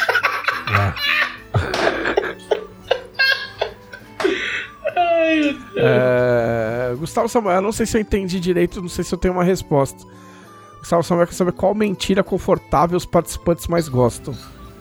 Ah, eu sei minha resposta pra essa. É quando, você, quando fala que o cachorro foi pra fazenda. Ah, Essa eu, eu acho, tá, eu acho bem ok. Até Entendi, é exatamente, até o dia de hoje, a minha mentira confortável favorita era que um dia o Trevisan ia me chamar pra participar do podcast com ele participando também. Olha aí. Olha aí, não é que aconteceu? Puta, eu não sei se tem uma resposta pra isso. Do cachorro na fazenda me deixou triste. Desculpa, Hã? desculpa. Eu tive um cachorro assim. Que, tipo, eu não lembro o que meu pai falou, mas ele tava muito velhinho já. Tipo, Uhum. ele caía, saca? Tinha que acordar de noite pra levantar o Nossa, cachorro. tadinho. Aí. Eu não lembro o que. que- Não lembro o que meu pai falou que foi levar ele pro hospital, foi levar ele no médico, sei lá. Nossa, que bad. É, é. Que alegria legal! Leandro. Leandro Santiago Lima. Muito, meu, muito, muito obrigado, Gustavo Samuel e Leandro Santiago Lima contribuíram com mais de uma pergunta. Eu, tipo, eu tô falando. Tipo, assim, mais de uma pergunta sem fazer flood e pergunta legal, eu gosto. Quais os bônus concedidos. O Leandro Santiago Lima, quais os bônus concedidos por uma coxinha e um hot dog? Bônus não oficiais. Se você comer a coxinha errado, ou seja, a partir da bunda da coxinha, você toma penalidade. Eu, eu concordo Exato, com isso. É, e na minha, no meu headcanon, se você come uma coxinha do jeito certo, você ganha os poderes de um frango. Seja lá o que isso quer dizer na sua mesa. Se você come um você hot pode virar um frango. Se você come um hot dog, você ganha os poderes de um frango, de um porco e de um boi. Não, a coxinha você pode virar um frango. Você pode, pode virar um. Se transforma no frango. É, um frango por um, por um, um D6 E rodados. pode ser, inclusive, aquele frango dos Animaniacs, tá ligado? Que fazia. que se vestia de pessoa e ninguém sabia que ele era um frango. Caralho. Caralho, isso tá indo muito longe. é... Pablo Pia, qual foi a ilustração mais impressionante até agora que vocês já viram do Atlas e Ameaças? Ah, eu não vou entregar essa não. É, eu não tô no projeto, então eu- aqui- o que, do que eu vi, eu gostei para um caralho daquela ilustração da Serra na Mena mostrando o pergaminho. Ah, é, Putz, essa maravilhoso. que tá lindo. Eu vi, eu vi a, eu vi a ilustração de Salistic, tá Porque muito quanto foda. mais eu olho aquela ilustração, mais detalhe minúsculo eu vejo que é- adiciona a experiência. Então, eu posso até dar um bônus e dizer que a arte de Salistic foi feita também pelo Samuel. Eita, nós. que é um mons- monstrinho. Marcelo Antônio Pereira Marcolino, quais esportes teriam em uma Olimpíada Arturiana? Se tinha um esporte. Arremesso de Goblin. Arremesso de Goblin. Cara, É justo. é, eu não sei como, como seria exatamente, mas eu acredito firmemente que haveria alguma modalidade de magia esportiva. Que ia ser o equivalente ao xadrez ser um esporte olímpico no mundo real. É, tipo tempo de conjuração. Sei lá. É, um negócio desse. Tipo Olimpíada de, de matemática, tá ligado? Isso, isso. Cavar túnel. Pra. Ah, não. Bacana, bacana. Velocidade. Entendeu? Velocidade e distância. Aí teria várias categorias. Cavar túnel na pedra. Cavar É, túnel. Eu também tenho pra mim de que de algum jeito existiria uma modalidade de briga tipo MMA, só que exclusivo para clérigos. Na minha cabeça, por algum motivo, isso faz sentido. Oh, Eu achei bem específico. mapeamento de dungeon. Boa mapeamento de dungeon. Ah, Gustavo Freire Schaffhauser. Top 3 não metas para não colocar como meta estendida. Boa. Oito livros extras. Ou um continente extra. É, livros extras. Tipo assim, quatro livros extras. Continente, co- é, continente extra. Coisa de outras mídias, tipo jogo. Eu, vi gente falando que, tipo, ah, vocês não entregaram o jogo do primeiro financiamento. jogo, que gente? jogo, meu? Que jogo, meu irmão? Pra mim, a não meta que não pode acontecer é vocês me deixarem escrever um livro chamado Os Detalhes de Arton, que seria todas as coisas que não é de lore, mas que ainda assim eu quero saber. Tipo, qual é a gravidade específica de Arton? Qual é o coeficiente de atrito do gelo mágico em Arton? Essas coisas. Nossa. Eu, tipo, quantos mols de, de moléculas existem no éter divino? É, Não, não é pra acontecer, mas é o que eu faria. Arton para verdadeiros netos. Exato.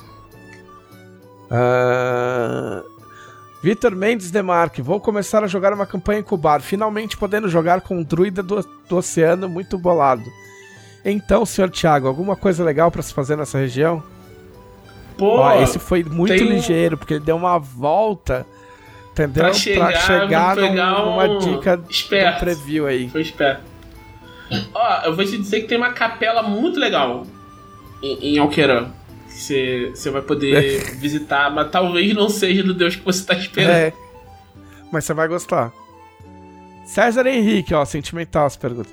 Quais deuses maiores receberiam as almas de Rita Lee e da Palmirinha em Atom? Putz. E por quê? Porque é muito demais, mas. Deixa eu ver. A Palmirinha. Palmeirinha acho que seria a Lena, né? Que Ah, lida com. É, acho que lembro. Ah. É. E a Rita Lee é Nimbi, mano. Nimbi, com certeza. Cara, Nimbi. Total, não sei. nossa. Eu não sei. Eu vejo mais a Rita Lee em Valkyria, não se conformar com os moldes. Ah, Também. verdade. Os dois Também. encaixam bem. Douglas Dias, por que não temos meta de Shinigami no Ah, financiamento não. coletivo? Ah, não. Até aqui, até que no é podcast. Shinigami? É, é, é Bleach. Ah, tá. O Ok. vídeo é Shinigami. Putz grila, meu amigo. Douglas É. Dias, por quê? Você me, você me responde, por quê? por que teríamos? Nossa. É... Guilherme Martins Alves, estou empolgado com o Atlas, então quero saber se vocês acreditam. Acho que. Ah, se vocês acreditam que conseguiremos bater todas as metas. Mas se- a gente não tinha colocado as metas ainda, ou, tinha? Tinha, 14 horas atrás. Tinha, tinha sim. Cara, assim, ó, eu. Na verdade, eu não preciso acreditar em nada, né? Eu preciso acreditar. Quem precisa acreditar é vocês. Eu só preciso acreditar em vocês, na real. Eu não duvido de mais nada em Tormenta, cara. Tipo, eu acho que dá pra bater. Eu acredito no público. Vamos lá, galera, que Ah. dá. Eu acho que dá pra bater também. É. Façam sua parte. Eu não prometo. Tipo, eu acho que a gente já, já fez bastante. E a gente vai fazer mais, porque ainda falta muito tempo. Mas eu acho que dá pra bater. Por lisura, eu vou ler a pergunta, mas eu já adianto que a gente não tem uma resposta. Eu acho. O, o Gil Mota, sobre o 3DT Victory, eu entendo a metodologia por trás das técnicas. Técnicas é um tipo de coisa de 3DT Victory. Mas esse tipo de game design dentro de um jogo que pretende ser um jogo baseado em efeitos com mais ênfase nisso que o Alpha foi, não pode inchar o jogo rápido demais e pior, desviar a atenção sobre seu principal tema. Já tá difícil ensinar as pessoas sobre como é um jogo baseado em efeitos. O jogo ter hereditariedade de técnicas ajuda menos ainda. Eu vou, eu vou responder com base na coluna que eu li hoje, tá? Sendo uma pessoa que não lidou com as regras de 3DT Victory e que não tá envolvido com 3DT Victory. Do que eu sei de 3DT Victory é que ele é muito modular.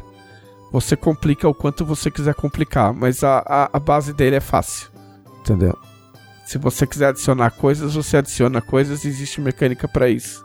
Se você não quiser, ele continua tranquilo. É, tipo, eu acho que o. Assim, primeiro, a primeira coisa que pro Gil é que você não, meio que não precisa explicar pra ninguém o que, que é um sistema baseado em efeitos, assim. Tipo, isso é uma noção pra você entender qual é a, a diretriz de design por trás do 3DT. Existem vários RPGs baseados em, em efeitos publicados no Brasil, incluindo o Mutantes Malfeitores.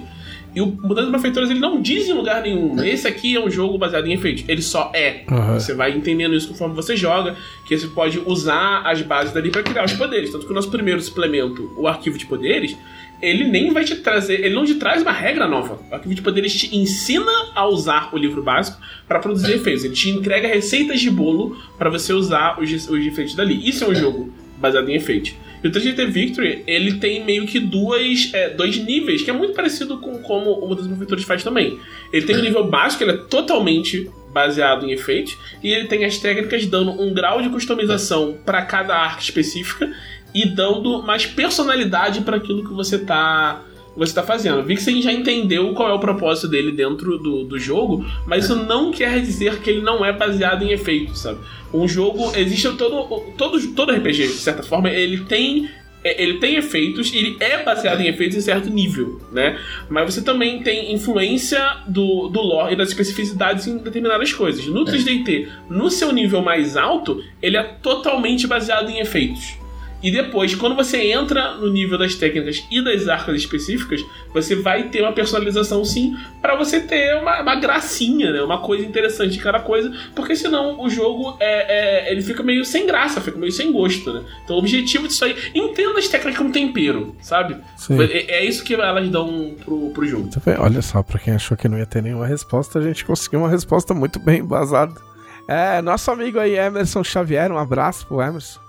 É, qual meta do financiamento coletivo deixou vocês mais empolgados? As origens regionais. É, é, essa é que eu, que eu tava muito assim, tipo, vamos, vamos. Tem que ter origem regional. É, primeiro mandar um abração especial pro Emerson que casou recentemente, outro dia. Sim, aí. verdade, verdade. É, eu pessoalmente gostei muito da sessão de arte e cultura e do Éter Divino, se for acontecer mesmo, eu espero que aconteça. Ah... Éter Divino não, desculpa, Éter Entre os Mundos. Ah, mano, tem que ser estátua de Valkyria, né, amiguinhos? Statue Walker é da hora, né? né? Quem nunca quis? Eu cometi uma grande responsabilidade, cara. Eu comprei um negócio sem nem saber qual era o tamanho ou o peso. Eu fiquei, cabe na minha, mas não sei, não é. sei. Vamos, Pá. só vamos. Mas Depois agora você já ver, sabe, tipo, né? ok. Ah, ok. Agora eu sei, agora eu sei que okay. cabe. tipo... então tá, tipo, parece eu... Tipo, uma vez uma, uma amiga minha que mora na Inglaterra tava vindo pro Brasil na época do meu aniversário. E ela falou Fala, você quer alguma coisa de presente de aniversário? Eu falei, uai, eu quero, você tá me oferecendo? Ela falou, tá bom, o que, que você quer? Eu falei, ah, eu quero um Dalek de Doctor Who. Ah, falou, ah, beleza, tipo, eu não sei direito o que, que é, mas me mostra numa loja e eu trago.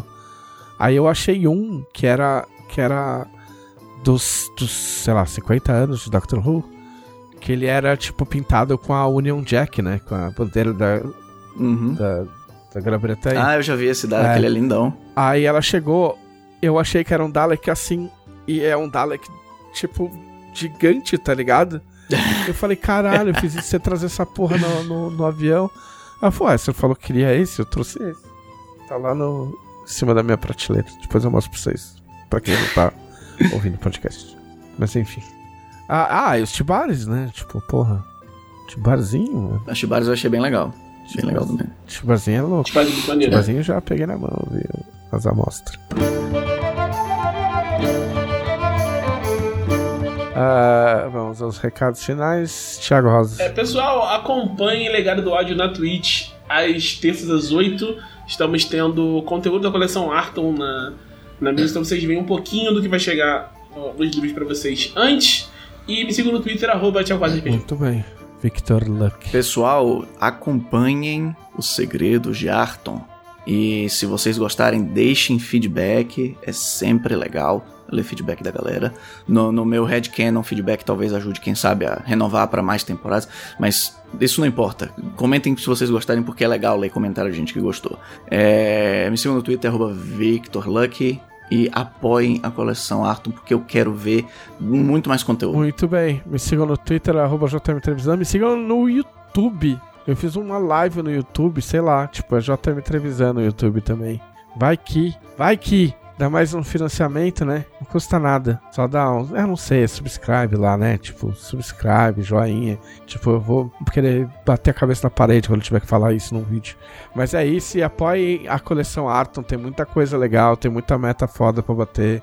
Vamos aí, vamos aí bater, bater metas, bater recordes e bater em gente idiota. Não.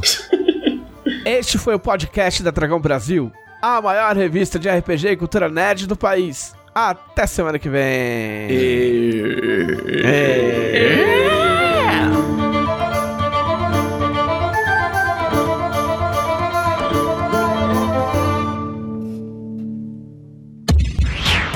Esse episódio foi editado por Audionias Edições, a sua melhor opção em edições de podcast.